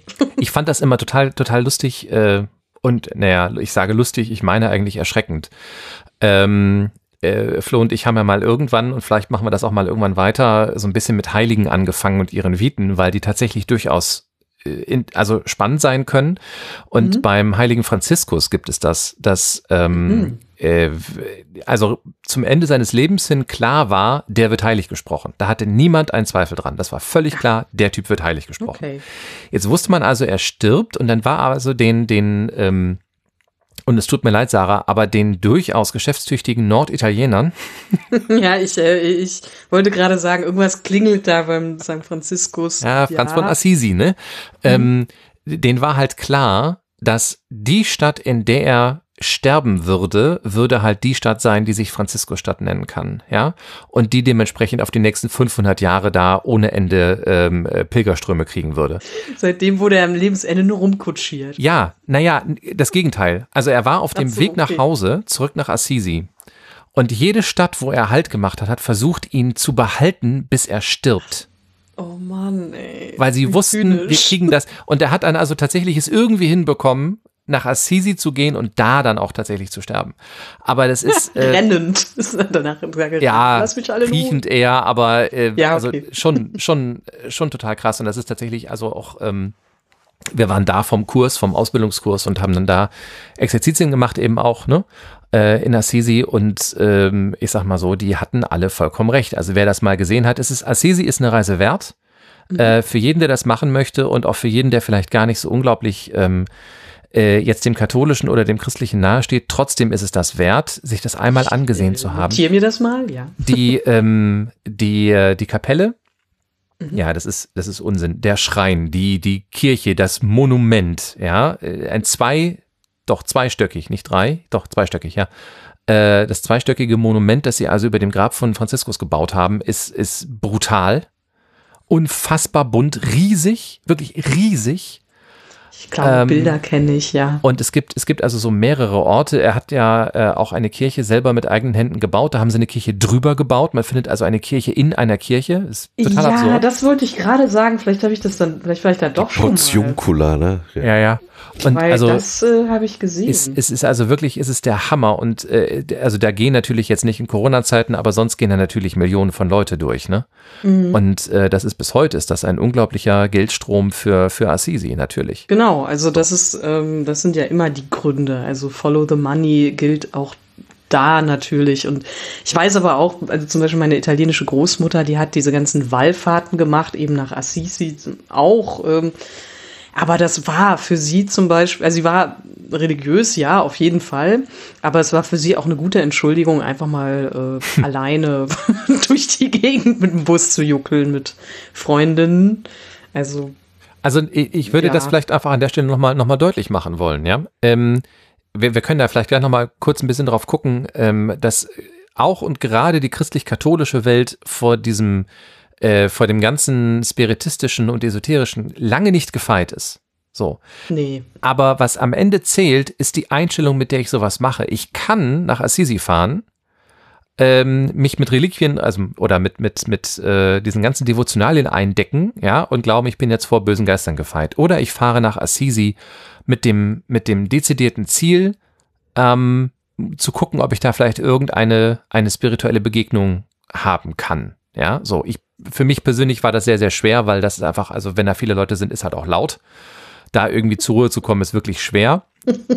In Klammern, Ja. in Klammern, es gibt in Assisi in einem, ich glaube, es ist ein Olivenhain, da gibt es eine kleine Kapelle. Die haben morgens um 6.30 Uhr oder was, haben die ihre Frühmesse. In diese Kapelle passen zwölf Leute. Maximal, mehr nicht. Also auch ohne Corona zwölf Leute. Ähm, und ich finde, ich erzähle deswegen von, weil das, das war für mich der Inbegriff von, von zurückgezogener Religiosität und zwar sehr, sehr nüchtern. Ich fand das wirklich, wirklich cool. Wir sind da morgens hin. Man hat, äh, unser, unser Begleiter, unser geistlicher Begleiter hat uns gesagt, die gibt es und wenn ihr das wollt, dann ne, seid ihr frei, das zu tun. Und dann sind wir also zu zweit dann darunter gestoffelt in diesen Olivenhain und alleine, wenn man morgens, also wenn der Sonnenaufgang über diese Oliven zieht, ja, so und man geht also da noch in so leicht nebelige Felder runter, ist an sich schon großartig. Und dann waren wir da also in dieser kleinen Kapelle. Dann stoffelte da ein Franziskanermönch aus irgendeiner Seitentür, äh, setzte sich an eine, wie ich bis heute glaube, Bontempi-Orgel und dudelte da die, die Lieder runter. Ne? Das war ein kurzer Gottesdienst, der war vielleicht auch, glaube ich, nur eine halbe Stunde lang. Mehr war das. Comiczeichner-Moment, ja. Aber das, das hatte eine Verbindung zu allem, zu Gott, Erde, zu allem. Das war ein tief religiöser, tief spiritueller Moment. Und er hat das einfach gemacht, weil er das für seine Aufgabe hielt und weil er wusste, ich kann Oh. Leuten damit was Gutes tun, fertig. Das hatte nichts von Kommerz. Da ging auch kein Geld rum, kein Geld, nichts. Der fühlte sich beseelt und wollte das weitergeben. Ja, und das war, das haben die einfach jeden Morgen gemacht, fertig. Das war Teil ihrer, äh, ihr- ihres, ihres äh, Glaubenslebens. So, ne? So. Das war das krasse Gegenteil zu diesem, zu diesem Tourismusmagneten, diesem, diesem Monument über Franziskus Grab. Und ähm, also deswegen, für mich war das eine Form von, von Spiritualität. Und das andere war Geldtourismus. So. Glückwunsch, dass du das, äh, dass du da quasi die Perle gefunden hast. guter, guter geistlicher Begleiter. Ja. Matthäus, wenn du mich hörst, vielen Dank nochmal dafür. so. Und ähm, äh, wie, wie kamen wir da jetzt hin?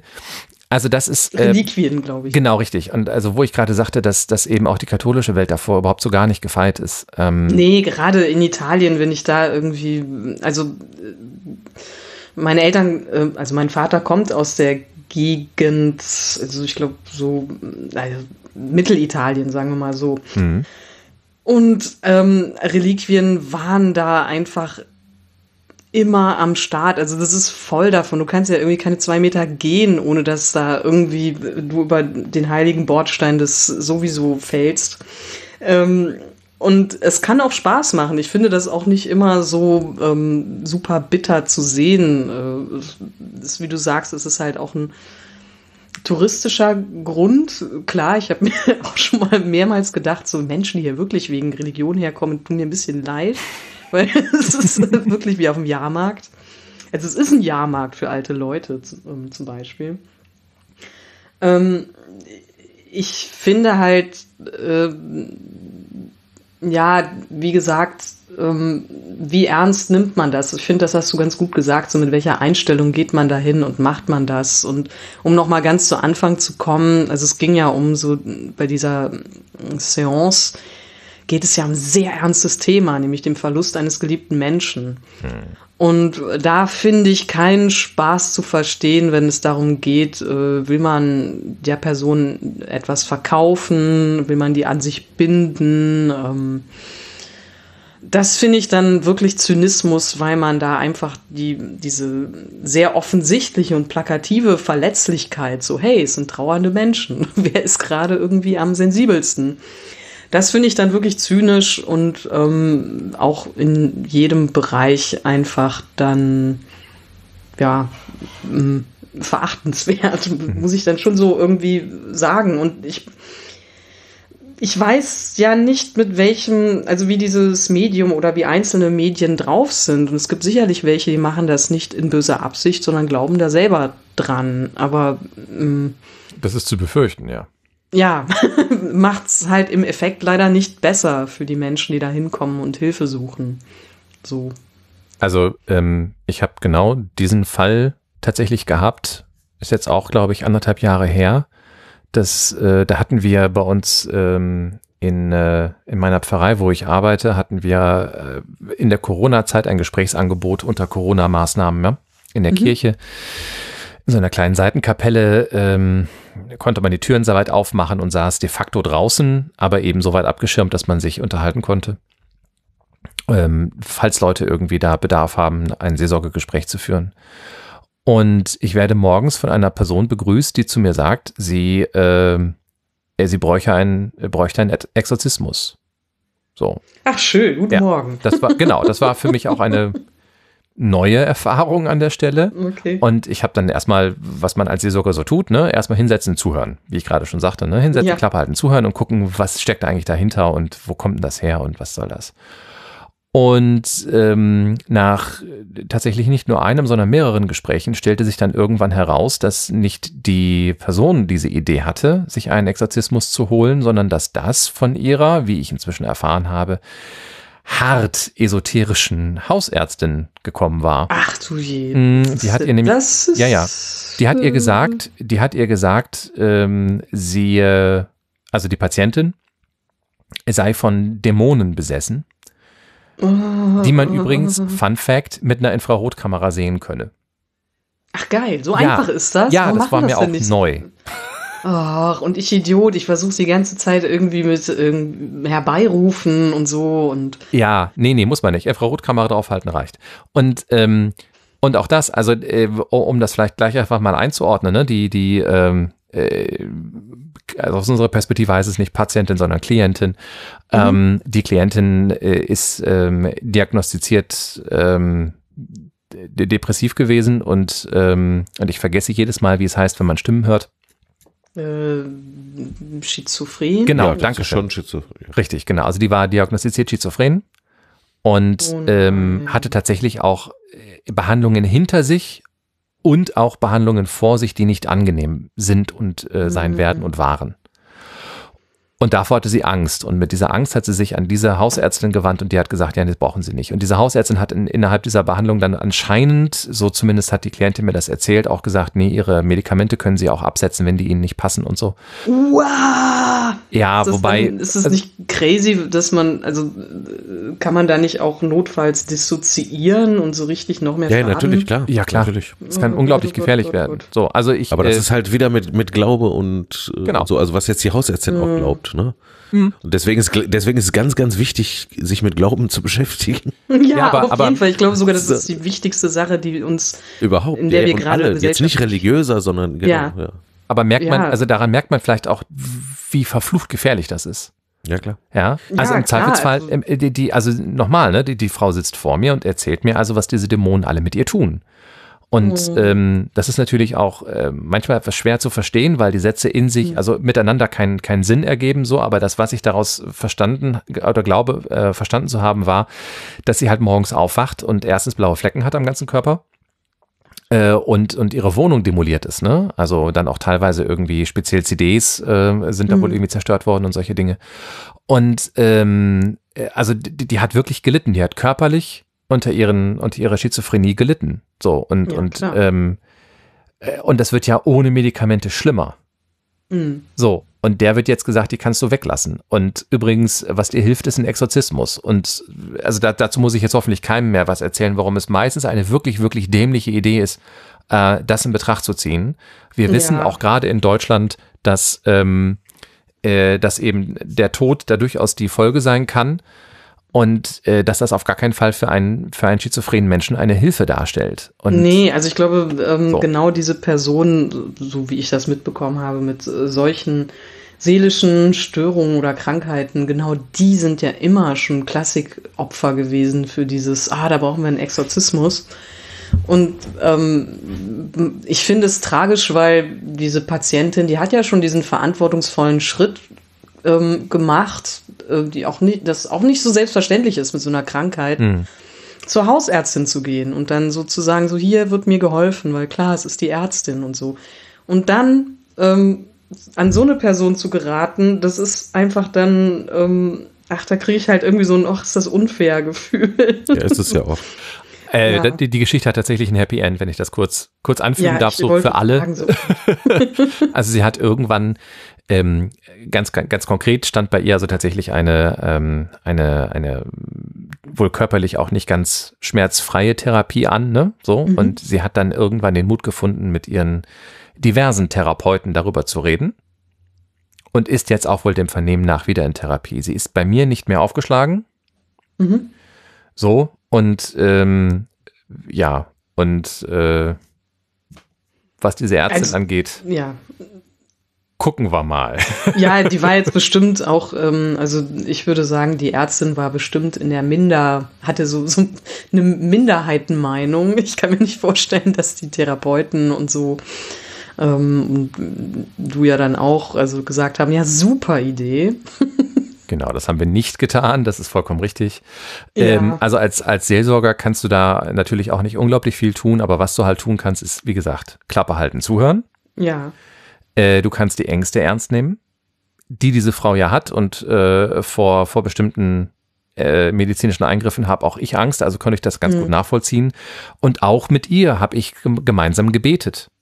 Ja. ja so. Und ähm, äh, ich meine sogar, ich habe ihren Rosenkranz gesegnet. Mhm. Äh, und habe ihr gesagt, das ist, äh, ne, also der hat natürlich jetzt keine, keine magischen Kräfte oder so, habe ich zu ihr gesagt, aber was er sein kann, ist eine Erinnerung daran, dass Gott immer bei ihnen ist und sie nicht, äh, sie nicht loslässt und sie nicht fallen lässt. Ja. So. Oh. Und ja, weil äh, auch da wieder, ne, ich hätte natürlich jetzt auch den Rosenkranz segnen und sagen können, den hängen sie jetzt über ihren Türsturz und dann äh, kommen die bösen, die bösen Mächte nicht mehr nachts. Ja, aber darum geht's ja nicht. Genau. Jedenfalls nach ja. meinem Verständnis so. nicht. Ja. Ja. Aber auch, übrigens, um das nochmal deutlich zu machen, ich sage das jetzt so, so, so, ähm, äh, als wäre das so selbstverständlich. Ähm, in dem Moment, wo ich da saß, habe ich auch überlegt, was sagst du ihr jetzt?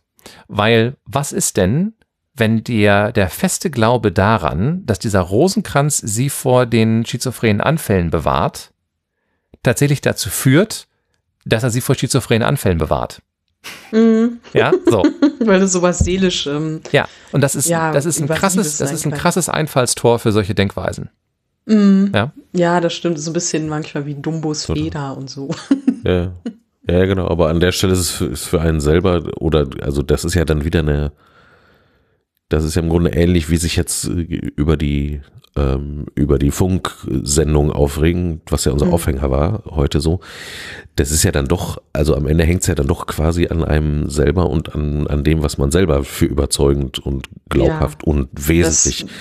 Ja, das denke ich auch, ist, glaube ich, so ein Fazit. Man kommt nicht drum herum, selber Entscheidungen zu ziehen, also selber Entscheidungen zu treffen, äh, sich Sichtweisen zu erarbeiten. Und das ist halt nicht für jeden gleich einfach und das ist auch nicht zu jedem Zeitpunkt gleich einfach, ähm, denke ich mir mal. Äh, aber es ist möglich. Also es ist der anstrengendere Weg, glaube ich, aber es ist der ergiebigere. Jetzt klinge ich auch schon so salbungsvoll. aber es ist, ähm, äh, ich wünschte halt auch, es wäre alles immer so viel einfacher, dass man auch äh, immer total gelassen ist und ähm, man auch nicht so viel ja, nicht so verletzlich und so weiter und so fort. Aber naja, im letztendlich macht uns das halt zu den Menschen, die wir sind, auch mit unseren ganzen Ängsten und Schwächen. Und manche Sachen sind anstrengend, aber ich finde halt, ähm, die Lösung kann nicht sein, äh, sich der Esoterik hinzugeben. Ja, und es ist natürlich auch total verständlich, ähm, was da für Motivation auch eine Rolle spielen. Ne? Also dieses, dieses Sicherheitsbedürfnis, von dem wir vorhin auch gesprochen haben. Ja, also dieses, dieses äh, Bedürfnis danach zu wissen, dass es eine Letztgewissheit gibt, an der ich mich orientieren kann. Ja, und etwas, das Ja. unverrückbar ist. Das, auch das erleben wir in Kirche ganz oft. Ja, das ist ein, ein tiefer, innerer äh, Wunsch, eine tiefe Sehnsucht, die in jedem Menschen äh, vorhanden ist, der Wunsch nach Sicherheit und nach Orientierung und der ist total Klammer auf. Das ist halt auch, nur mit, wo du, weil du jetzt hier Kirche und so sagst, ne? Hm. Und Köln und überhaupt und sowieso, ne? Das ist auch, also das, das, was jetzt fürs Individuum gilt, das gilt natürlich dann jetzt auch für die, für das Institut, jetzt leider, ne? Ja. Ja. Und dieser, dieser Wunsch nach Sicherheit und dieses Festkrallen an, äh, äh, an dem, was einigermaßen Sicherheit gibt, nämlich äh, absehbare Macht. Ne? Äh, was anderes ist es ja nicht so. Das ist ja auch das, was Kirche einfach äh, äh, jetzt gerade halt irgendwie auch an, an, äh, an eins ihrer Enden bringt. Ne? Also ich bin fest davon überzeugt, dass das natürlich äh, äh, so nicht weitergeht. Und auch zu Recht, weil es halt einfach auch wirklich, wirklich krank ist, weil de facto äh, ist, halt, ist ja kein Unterschied, ne? ob jetzt ein Mensch sich an die Esoterik hängt oder, äh, oder eine Kirche sagt, äh, wir haben es aber und wissen es aber und so war es ja immer schon und hast du nicht gesehen. Also dieser, weil es gibt halt, äh, also wenn es, es gibt diese Sicherheit nicht. Ne? Ja. Genau. Es gibt, es gibt nur eine Sicherheit, ähm, finde ich jetzt, ne, und das, das ist an deiner Geschichte, Marc, glaube ich, auch ganz, ganz deutlich geworden so. Ähm, ne, es gibt, äh, es gibt eine, äh, eine aufmerksame und was weiß ich, eine im weitesten Sinne ähm, liebevolle, weil absichtslose äh, Begegnung ne, und Begleitung so mal für so einen kleinen Moment. Ne? Das mag sich ereignen. Ne? Und das mag dann irgendwie vielleicht heilsam sein oder auch, auch nicht äh, so, aber sonst gibt es halt nichts. Ne? Das haben wir, das haben wir in der, in der Folge also, also Begleitung Beziehung, nochmal. ne? Das, ja, Genau, das haben, das haben wir in der Folge zu geistlichen Begleitung nochmal sehr deutlich gesagt. Ja, also das, ähm, deswegen heißt es Begleitung. Nicht vorwegschreiten, ich sage, wo du hin musst. Ja, sondern Ja. mit jemandem gehen, eine Reflexion anbieten, aber dem Gegenüber die freie Wahl lassen, was er damit anfängt. Ja, okay. Also das, das leuchtet mir ein und ich glaube halt auch, dass dieser Aspekt ähm, des Begleitens, ob das jetzt irgendwie ein spiritueller Aspekt ist, ob man das jetzt spirituell macht oder äh, therapeutisch. therapeutisch. Ja, genau. Ähm, ich, ich sehe ja, ähm, dass das anstrengend ist, aber ich ähm, sehe halt wirklich diese Verquickung, da möchte ich noch mal drauf kommen, ähm, zu diesen ganzen unausgesprochenen Ängsten ähm, während Corona und der Pandemie. Es gibt ähm, Möglichkeiten, wie man da angstfrei oder wie man da halt, naja, vielleicht nicht angstfrei, aber wie man damit umgehen kann. Man kann da sich Einstellungen zu erarbeiten, ähm, äh, die ich sehe aber sehr gerade bei manchen Impfgegnern, dass auch da das nicht gemacht wird, dass man sich da eben auf die sogenannten Schwurbler verlässt und deren Aussagen, die einem genau das sagen, was man gerne hören möchte, eben. Und deswegen glaube ich, dass dieser ganze Aspekt Glaube und Esoterik und Spiritualität, ähm, auch Psychologie komplett ähm, unter repräsentiert ist in diesen ganzen Debatten, wie man jetzt. Klar, weil immer auf Fakten abgezielt wird, ne? auf vermeintliche. Ja, genau, es geht immer ums auf, ja, ja, auf echte Fakten. Aber der Mensch ist halt leider wirklich auch, der ist ja so viel mehr Gefühl als einfach nur äh, Ratio, ne? Genau, also, und ich glaube, dass das alles ich, total unterbelichtet. Dass das, to, to, das totale Missverständnis ist, dass man da nicht weiß, wie man diese Leute abholt und immer nur sagt so, ja, aber man muss halt die irgendwie informieren und mit Fakten zuballern.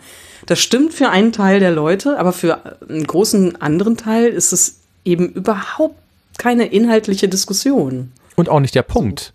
Nee, es ist ne? überhaupt nicht. Sie haben, Punkt. sie haben Angst. Sie haben, haben tatsächlich Angst wirklich echte Angst. Ne? Und sie wünschen sich Orientierung. Ende. So, und, und offenkundig, und das kann man der Wissenschaft, also der Naturwissenschaft ja eigentlich auch gar nicht wirklich vorwerfen, die haben nie als Ziel gehabt, Leuten Orientierung zu geben. Das war nie ihre Aufgabe. Nö. Ja, äh, so. Und, und jetzt wird es aber witzigerweise von ihnen verlangt. Und die stehen jetzt plötzlich vor, vor, vor einer Herausforderung, die sie nie hatten.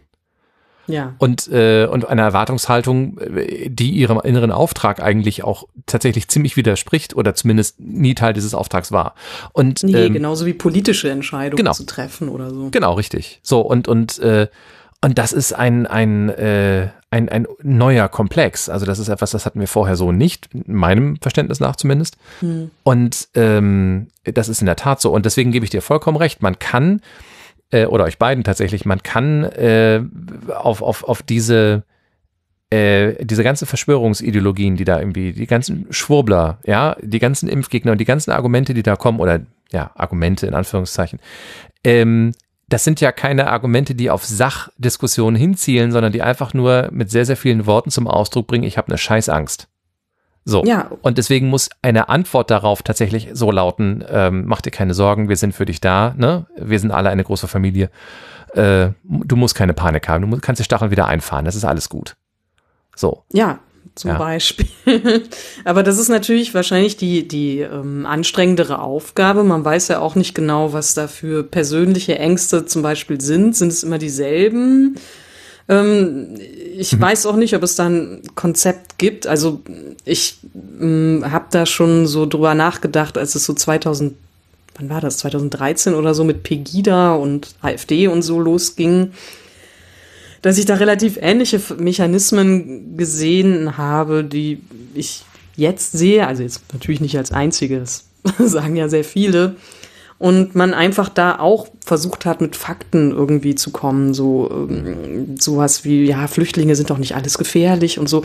Ja, ähm, klar, ähm, faktisch untermauern ist natürlich jetzt ähm, nicht das Problem, aber das Problem ist halt so, das ist es nicht alleine. Und ähm, ich finde halt, es ist, ja, da, da gibt es viel zu entwickeln. Also es gibt auch Sozialarbeit als Konzept oder sowas, um Rechte äh, Jugendliche auf dem Dorf in, in Sachsen oder so abzuholen.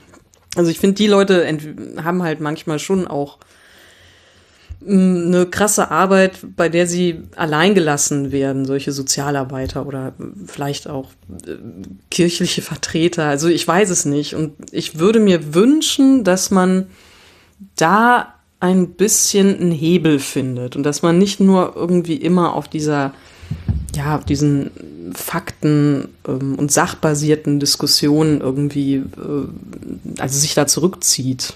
Ähm, weil das, Entschuldigung, wenn ich das noch Klar. dazulegen darf, weil das halt vor allem auch einen ähm, etwas stark befördert, äh, also äh, wenn ich mich auf, äh, auf Fakten zurückziehe, also auf etwas vermeintlich Objektives mhm. und sagen wir von der Person, die vor mir steht, äh, absehe, und mich nur noch auf die, die meinen vermeintlichen Fakten oder die, die anderen geglaubten vermeintlichen Fakten, so dann, dann ist man ganz schnell im Denken und auch im Fühlen und auch in, in der eigenen Weltwahrnehmung. Das merke ich übrigens bei mir selber auch.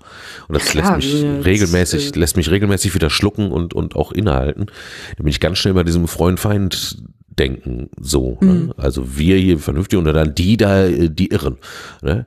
äh, oder, oder jetzt nicht nur die Irren, sondern halt auch die bedrohlichen äh, Irren.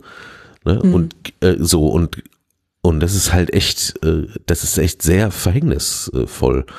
Also ja, also ich glaube ja auch, dass nicht jeder so die Gelassenheit haben muss, so ähm, zu sagen, okay, ich setze mich mit diesen Leuten noch auseinander, diesen Andersdenkenden. Ähm, da geht's mir so in erster Linie darum, will ich da Energie investieren oder nicht?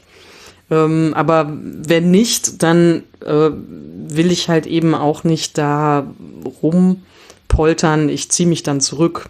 So. Und äh, ich kann auch nicht immer das Gespräch suchen oder so bei so sehr, sehr, sagen wir mal, bei so Extremisten, die einen dann auch sofort beschimpfen oder so. Ähm, gibt auch Situationen, wo ich sage so, nee, das tue ich mir nicht an oder so. Ich kann die Leute auch verstehen, die sagen, die sind dann ausgelaugt.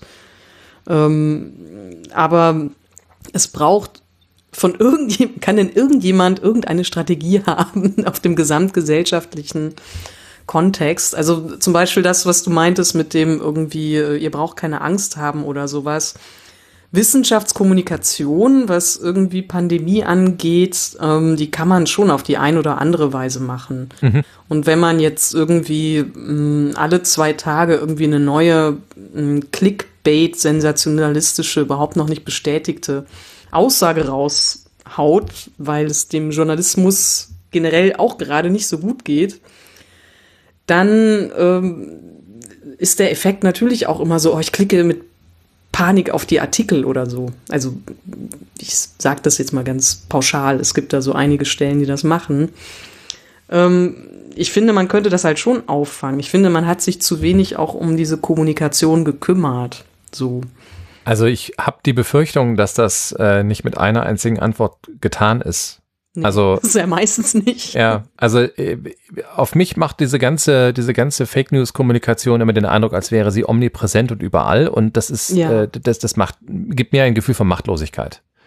Und ich, ich weiß glaube, gar nicht, wo ich anfangen soll. Und ähm, als, als Ex-Lehrer lande ich natürlich immer wieder bei Schulen ne, und, und mhm. sage dann, ja, das müsste eigentlich, die Schule müsste das eigentlich auffangen. Das ist wahrscheinlich ein Puzzlestück, ein Baustein. So. Genau. Also, ja. Ein zweiter, ich weiß nicht, ob ihr die Gruppe Wir sind hier kennt. Ja, die auf Facebook. Ich, der bin ich gerade, ja. Genau, richtig. Also was, was die halt machen, ist, die nutzen den Facebook-Algorithmus. Das heißt also, da kommt so eine, so eine Paniknachricht, ne? Keine Ahnung, wir werden mhm. hier allen, alle, alle von, von, äh, äh, von, keine Ahnung, wem überrannt, äh, zuletzt Afghanen, ne? So, wir werden also von denen jetzt überrannt hier und ähm, dann postet einer aus der Gruppe, postet einen sehr, sehr sachlichen Kommentar zu diesem Artikel. Und alle anderen bei Wir sind hier klicken auf Gefällt mir, was dafür sorgt, dass dieser Post der erste ist, den alle sehen, die diesen Artikel anklicken. Und das heißt also, die erste Konnotation und das erste, was man liest, wenn man diesen Artikel anklickt, ist ein Kommentar, der das Ding sachlich einordnet. Genau, das war ein bisschen so, also nicht auf demselben Niveau, aber das war der Hintergedanke bei meinem YouTube-Kommentar. Mhm.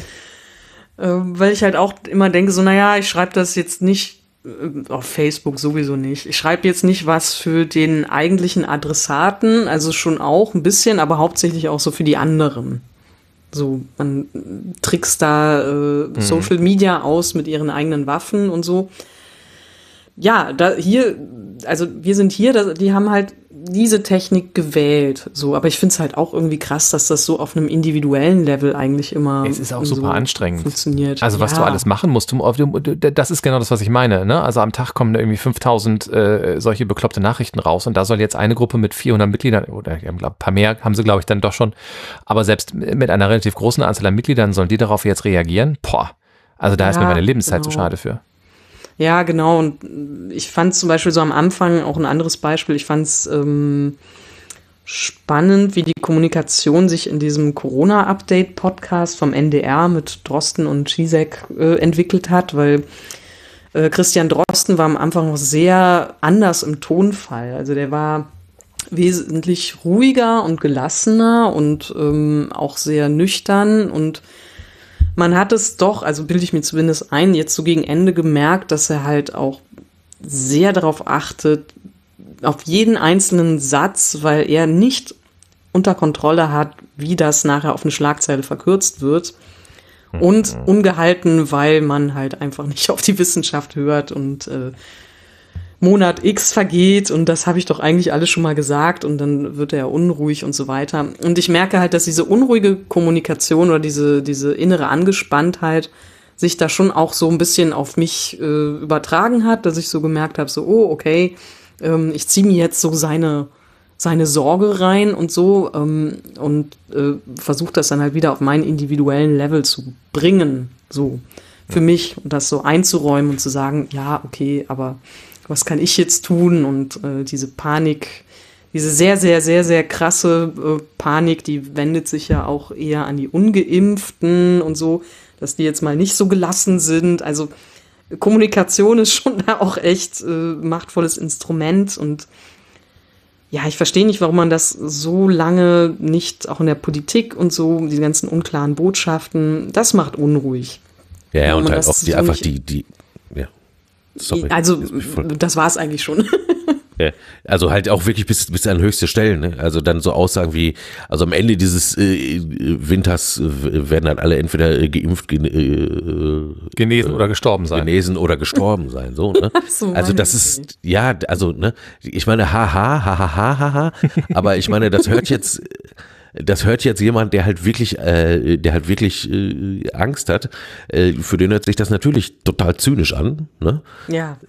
So, weil wir erstmal gucken, so für wen so, galt das denn? So, genau, ja, ja, und nein, nein, und das ist halt, wie gesagt, also an der Stelle Kommunikation, also ich glaube einfach äh, bewusste und vernünftige Kommunikation ist, äh, ist alles. Und für mich hat das so zwei Spuren. Das eine ist halt wirklich so, dass äh, das, das, was wir jetzt gerade hatten, also ein grundsätzliches, oh, äh, viel zu faktenbasiert und viel zu wenig äh, wirklich menschlich. So, im Sinne von ja. Mensch ist ja viel mehr als einfach nur äh, so.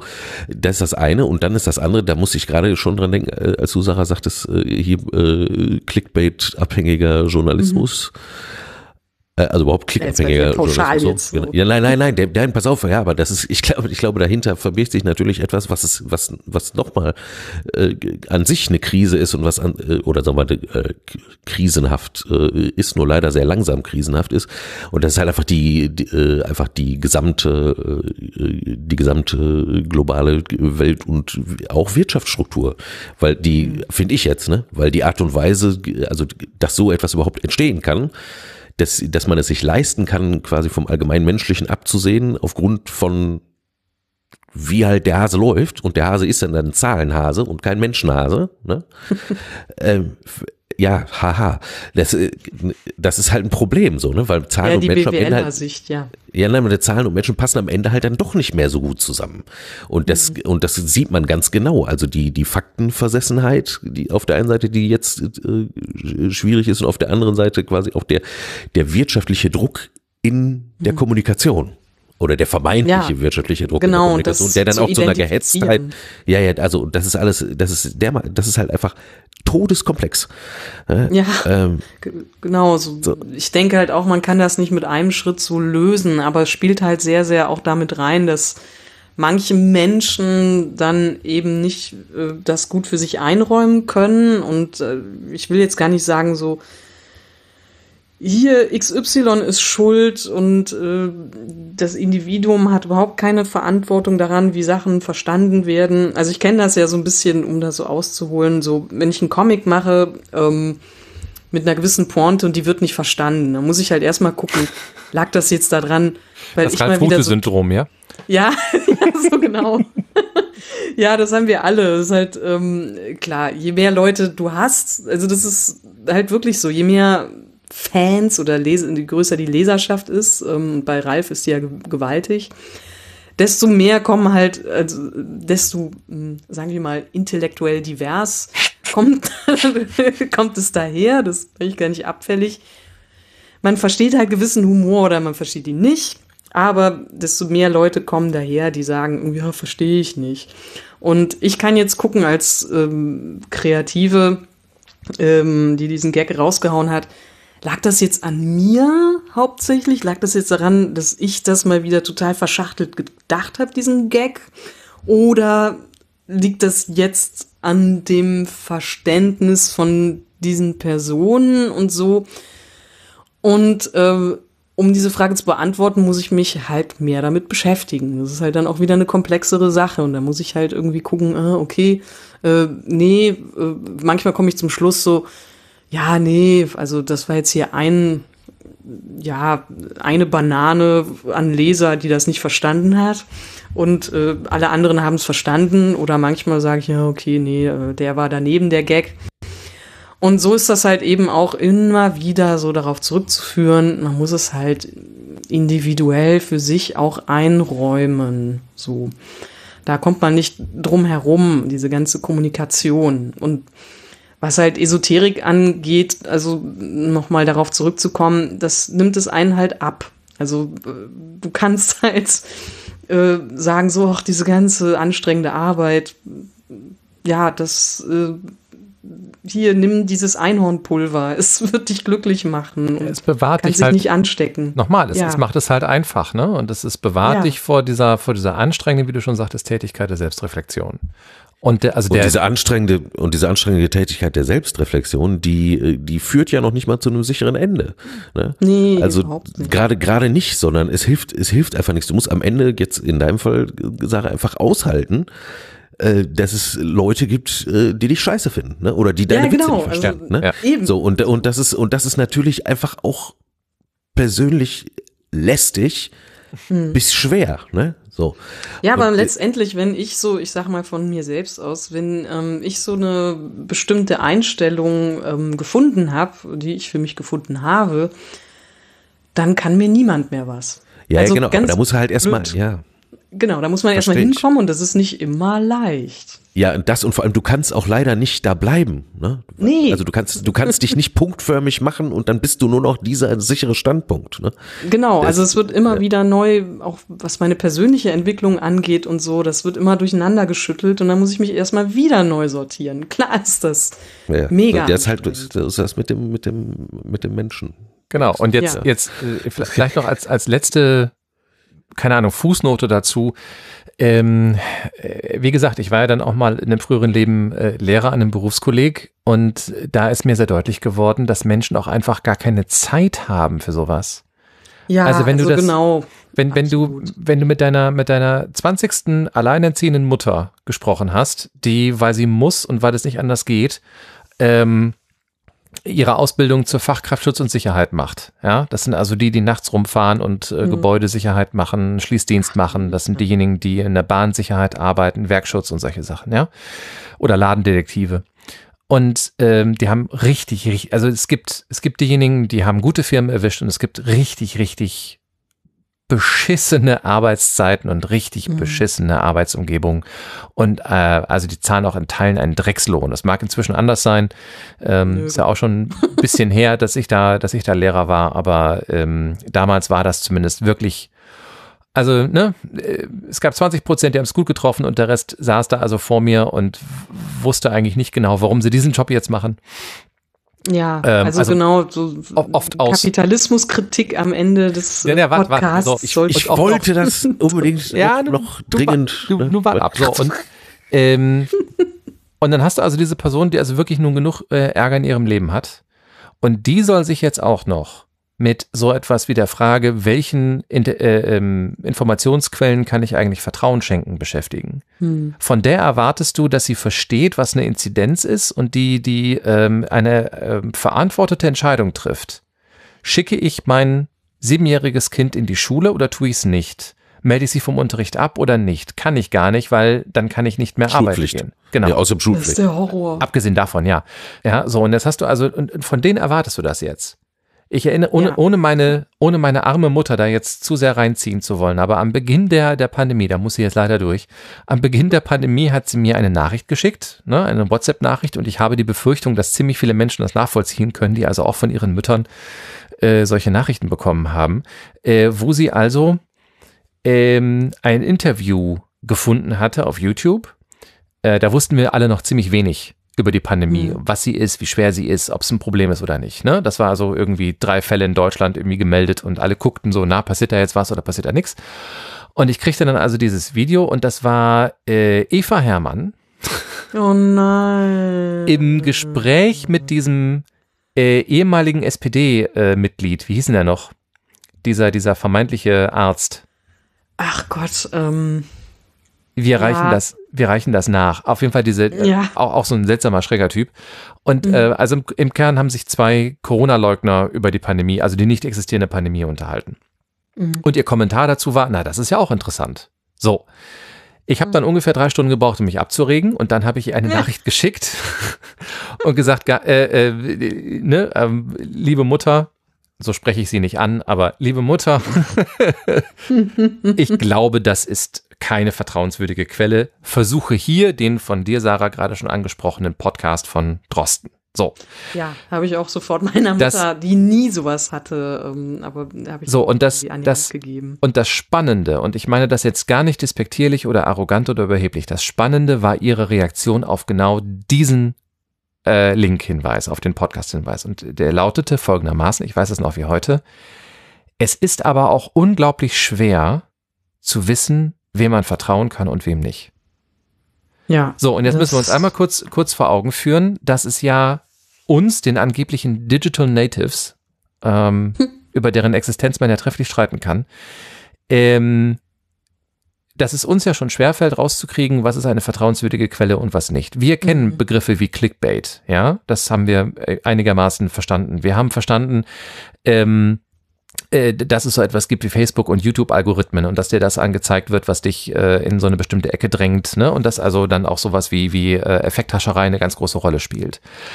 Aber die Generation über uns ja nicht. Nee, die also, wissen auch nicht, dass Eva Hermann irgendwie schon lange abgestürzt ist. Genau, und das, das, das, das schlimmste Clickbait, das die kennen, ist die Bildzeitung. Und die kann man kaufen mhm. oder auch lassen, ja, so aber äh, denen ist ja, die standen nie vor der Entscheidung und vor der Herausforderung rauszukriegen, welche von den ganzen Informationen, die auf dich einballern, sind jetzt ein Problem und was nicht. Das Einzige, mit dem die mhm. sich haben auseinandersetzen müssen, sind diese fünf Minuten Werbeblöcke auf, auf den öffentlich-rechtlichen Sendern. Äh, Quatsch, auf den privaten Sendern. Ja, obwohl jetzt auch auf den öffentlich-rechtlichen. Und äh, also da, da wusste man, das ist Werbung. Da war vorher der, der Hinweis, jetzt kommt Werbung und nachher kam der Hinweis, jetzt ist Werbung vorbei. Und da wusste man, dazwischen sind Informations, äh, da kommen Informationen, die im besten Falle nur ein bisschen übertrieben sind. Aber jeder weiß erstens, dass Werbung ihn unterbewusst beeinflusst und wir nehmen das alle hin und können damit irgendwie einigermaßen gut leben. Und zweitens wissen wir, dass nicht alles stimmt, was in der Werbung gesagt wird und dass nur weil es im Fernsehen läuft, muss es noch lange nicht stimmen. Wobei ich da ein, also selbst da würde ich das einschränken, weil ich verdammt viele Leute kennengelernt habe, von der Schulzeit bis jetzt, die nicht ähm, unterscheiden konnten, dass die zum Beispiel Schauspieler in der Lindenstraße nur schauspielen oder so. Oh. Ähm, also es, es gibt noch diese Menschen, die halt auch nicht Reality-TV verstehen oder halt überhaupt ähm, das Konzept Menschen in Seifenopern oder so, also Lindenstraße, weil wahrscheinlich, weil es irgendwie so äh, deutsche Leute war, das wirkte dann so näher. Medienkompetenz, Punkt 3468 in dieser ganzen Schwierigkeit. Ähm, und finde ich auch, ähm, sollte ein Schulfach sein, an dem die LehrerInnen äh, auch alle selber teilnehmen. So, oh ja. Und, ja, wir hatten es also, ja eben auch von Hausärzten. Ich will, ich, ich, also ähm, ich, ich, möglicherweise habe ich mich da jetzt etwas weit aus dem Fenster gelehnt und du hast natürlich vollkommen recht, dass es das Problem eigentlich immer schon gab. Es hatte nur nie den Anschein einer solchen Gravitas, ne? Also wenn ja, du jetzt geglaubt hast, dass gerade ungünstig. Ja, also das, wenn, wenn, wenn, wenn du halt glaubst, dass die Lindenstraße ähm, äh, echt ist, ja gut, was, was ist die Konsequenz ja. für dein Leben? Das ist nicht schlimm. Ja, ja, ja genau. Ich habe ich hab übrigens. Ich ja hab gut, ey, also ähm, da fällt mir die Konsequenz ein. Die Geschichte, weshalb ich das weiß, ist, weil ähm, wir hatten äh, an der Parallelschule den Schauspieler, siehst du, ich kenne den Namen schon auch nicht, der den, der den Klausi Beimer gespielt hat. Und der hat oh. irgendwann mal vor 100 Jahren, der hat da mal einen Nazi gespielt. Also Klausi, Klausi Beimer ist Skinhead gewesen. Und dann wurde er verprügelt auf der Straße. Oh. Das hatte eine Konsequenz für den Schauspieler. Ups. Ja. Ja, okay. Tja. Hm. Okay, gut. Ich, ich äh, ziehe meine, meine Behauptung zurück und behaupte das Gegenteil, dass es also immer schon Aber ich weiß Problem natürlich, gab. was du meinst. Aber ich glaube, ich, ich, ich glaube, ich komme mit der Behauptung davon zu sagen, dass es mehr geworden ist. Und ich Ja. glaube, es ist schwieriger geworden, das zu Mhm. trennen. So. Weil wir alle Sachen auch hören wollen. Also ich will auch am liebsten Artikel lesen, so Corona ist vorbei, Mhm. äh, alles super, morgen geht's weiter, ey. Also würde ich mit Kusshand nehmen, so. Aber ähm, ja, hm. also dasselbe gilt, gilt natürlich auch fürs Gegenteil. Man muss jetzt nicht irgendwie jedes äh, Endzeitszenario dann so unterschreiben und so. Auch das, äh, ja. Aber es ist halt einfach aus, es gibt so viele unterschiedliche Gründe, weshalb es gerade schwer ist und deswegen, ja, Esoterik, ähm, aber jetzt, also früher war ich da, war mir das alles egaler. Hm. Da habe ich gesagt, ja, okay, die Freundin hier steht auf Edelsteine und so. Ah, lass mal machen. Hab dann, die man nicht berühren darf. Und wenn sie aus dem Zimmer war, habe ich eigentlich alle angefasst. ähm, die entladen. Was, weiß ich nicht, weil ähm, schwieriger Teenager. Ähm, aber früher war mir das alles wer, wer egal. von euch beiden jetzt? Ich, äh, Ah. aber vielleicht sie auch. Ich weiß es nicht. So, sie hat mir nie was getan. Es tut mir leid, Eva, falls du das hörst. Die Edelsteine waren alle unaufgeladen, nachdem du wieder reinkamst.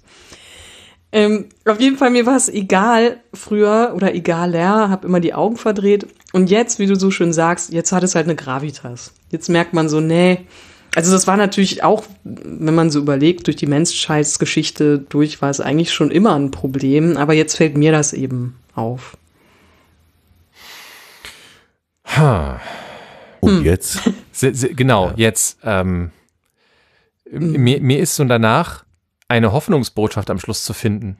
Ja, also ich finde, es gibt Hoffnung. Ich finde, es gibt halt auch sehr viel Aufklärung zu diesen Themen. Ich finde schon, das hat schon auch zugenommen, dass man sich dieses Problems bewusst wird, also immer mehr und dass man jetzt so langsam drauf kommt, so hey, nee, Esoterik ist eben genau nicht nur irgendwie äh, nicht sowas zum Augenverdrehen und äh, persönliche Entscheidungen und so. Ähm, ich finde, da gibt es schon langsam, also vielleicht zu langsam, aber es gibt immerhin einen Wandel in der Erkenntnis dazu. Und ich würde gerne, mir fällt das nämlich gerade ein, weil wir haben es eigentlich gesagt, aber ich würde es gerne tatsächlich nochmal noch mal am Ende nennen. Ähm, ihr da draußen, wenn ihr versucht zu unterscheiden, ob etwas spiritueller oder esoterischer, spiritistischer Natur ist, dann äh, nehmt euch zum Beispiel Floßworte und fragt euch, wer kriegt das Geld am Ende? Ja, und vor allen Dingen Oder wie viel. verabhängigt es oder befreit es, ne? Genau. Oder macht es ängstlich oder äh, ja. Sind es Floskeln und leere, leere Platzhalter oder ähm, ist es, nimmt es euch ernst in dem, was ihr gerade durchmacht, in euren Emotionen? Genau. Also so ähm, gebt besser all euer Geld mir. ähm, ich mache dann, ich mache dann lustige Comics draus, hoffentlich, äh, die man verstehen kann oder nicht, wenn ich die Gags richtig konstruiere. Ähm, ansonsten, ich kann auch gerne irgendwie so m, euch äh, Einhorn, ähm, Kristalle oder sowas selber backen oder so. Also dann bringen die euch zu lachen und, und das hat auch Wert. Genau, wenn das alles nichts nutzt, äh, äh, tretet einfach nicht aus der Kirche aus und gebt damit dem Marc und mir weiterhin Geld. Wir machen dann äh, die bestmöglichen Beerdigungen. Ne? Mit, dem, mit dem besten Partygefühl. Ja, Ihr wunderbaren Lieben da draußen, ich glaube, das nehmen wir jetzt mal als, äh, als Schlusswort auch, weil ich mir ein bisschen Sorge mache, dass wenn wir jetzt nicht aufhören, es sehr, sehr seltsame äh, Formen annimmt. Liebe, auch, liebe, auch Längen möglich. berechtigte Ängste. Wir müssen dich ernst nehmen. lieb, liebe Sarah, äh, es Ja. war mir, und ich glaube, ich spreche für mich und Flo an dieser Stelle, ein inneres Fest. Vielen, vielen Dank, äh, dass du bei uns warst. Ich danke euch, dass ihr mich als so absolut äh, ja, Laien auf diesem Gebiet eingeladen habt und auch so viel habt quasseln lassen. Danke, danke. Ich habe tatsächlich viel mitgenommen aus diesem Gespräch. Dann Wow, es geht ja runter Ja. wie Öl, meine Güte. total. Ähm, dann würde ich ganz gerne, bevor wir, weil wir sind ja dann doch ein bisschen in der Tradition verhaftet, Flo dann die, die Schlussworte spricht, so wie immer, äh, würde ich gerne noch eines ganz kurz sagen. Ähm, wenn euch das Bedürfnis packt, uns zu kommentieren oder uns Dinge zukommen zu lassen, die ihr denkt, fühlt oder uns mitteilen möchtet, dann tut das bitte total gerne. Seid euch aber bewusst, dass es inzwischen unglaublich viele Möglichkeiten gibt, Kommentare abzugeben. Also bei Apple kann man das tun, bei Spotify möglicherweise nicht, aber zum Beispiel auf anderen Plattformen kann man das machen. Ähm, und äh, ich verspreche euch, all diese Kommentare lesen wir nicht, sondern wir kriegen ausschließlich die mit, die bei uns auf der Homepage abgegeben werden, weil das sonst echt zu viele sind. Das tut uns super leid. Ähm, aber das ist so der Weg, den wir da gut einschlagen können. Ähm, manchmal erreicht man uns ganz gut ähm, über Twitter. Man erreicht uns tatsächlich ziemlich gut über Instagram, was daran liegt, dass Maike das macht und nicht Flo und ich. Und, äh, und auch über E-Mail tatsächlich. Und E-Mails lesen wir nicht nur, die beantworten wir auch. Also, wenn ihr uns gerne irgendwas mitteilen wollt zu uns ähm, oder so, dann könnt ihr das herzlich gerne tun. Wenn ihr äh, Kommentare auf Apple äh, äh, Podcasts abgebt, dann seid euch bewusst, dass wir die wahrscheinlich nicht so sehr wahrnehmen, dafür aber alle anderen. Ist ja vielleicht auch was Gutes. Und deswegen, also seid herzlich eingeladen, ähm, zu sagen, äh, was ihr noch zu sagen habt und was ihr gerne dazulegen möchtet. Ähm, äh, und wenn es euch wichtig ist, dass wir das mitkriegen, dann über gretchenfrage.net. So, und wenn Flo jetzt nichts mehr hat, dann darf er gerne den Schluss machen. Ja, ich weiß nicht, äh, außer Sarah hätte noch was, das wollen wir natürlich unbedingt hören. Hm. Oh je, äh, ich muss jetzt noch nein, nein. Ähm, geistreich. Nein, musst, du musst gar, du musst nicht. Gar nein, nein, du warst, du warst dermaßen geistreich. Also, äh, ne, auch nochmal, also ich fand das auch äh, eine schöne Zeit. Ähm, ähm, ja, ich könnte jetzt noch so ein paar Flachwitze rausbringen und deswegen würde ich das Wort gerne sofort an dich übergeben. Interesse aller. Denn, damit es, damit es äh, genau nicht ganz, ja, ja also ähnlich flach, gut. Ja, genau, nur große äh, Bedankung von mir an dich nochmal. Ja, wir haben zu danken. Ne? Also vielen, vielen Dank, weil schön. So und ich echt, also auch aktuell und und dann auch zukunftsweisend und mit Gravitas, ne und was nicht alle. Anders Gravitas als sonst. Ist auf jeden Fall das Wort, das ich auch mitnehme. In diesem Sinne, dann ähm, äh, euch allen vielen Dank fürs äh, heute wahrscheinlich ziemlich äh, ausdauernde Zuhören oder kleingescheibte nacheinanderige Zuhören. Ähm, alles Gute für euch. Wir sind jetzt hier im Zeitpunkt der Aufnahme kurz vor Weihnachten. Äh, in diesem Sinne natürlich auch äh, eine behagliche Zeit. Gebt aufeinander Acht. Passt aufeinander auf. Jetzt vielleicht nicht unbedingt im Sinne von Kontrolle, sondern eher so im Sinne von, ach, wie geht's dir denn und was glaubst denn du? Und äh, ich habe übrigens Angst davor und brauchst du ja vielleicht doch nicht.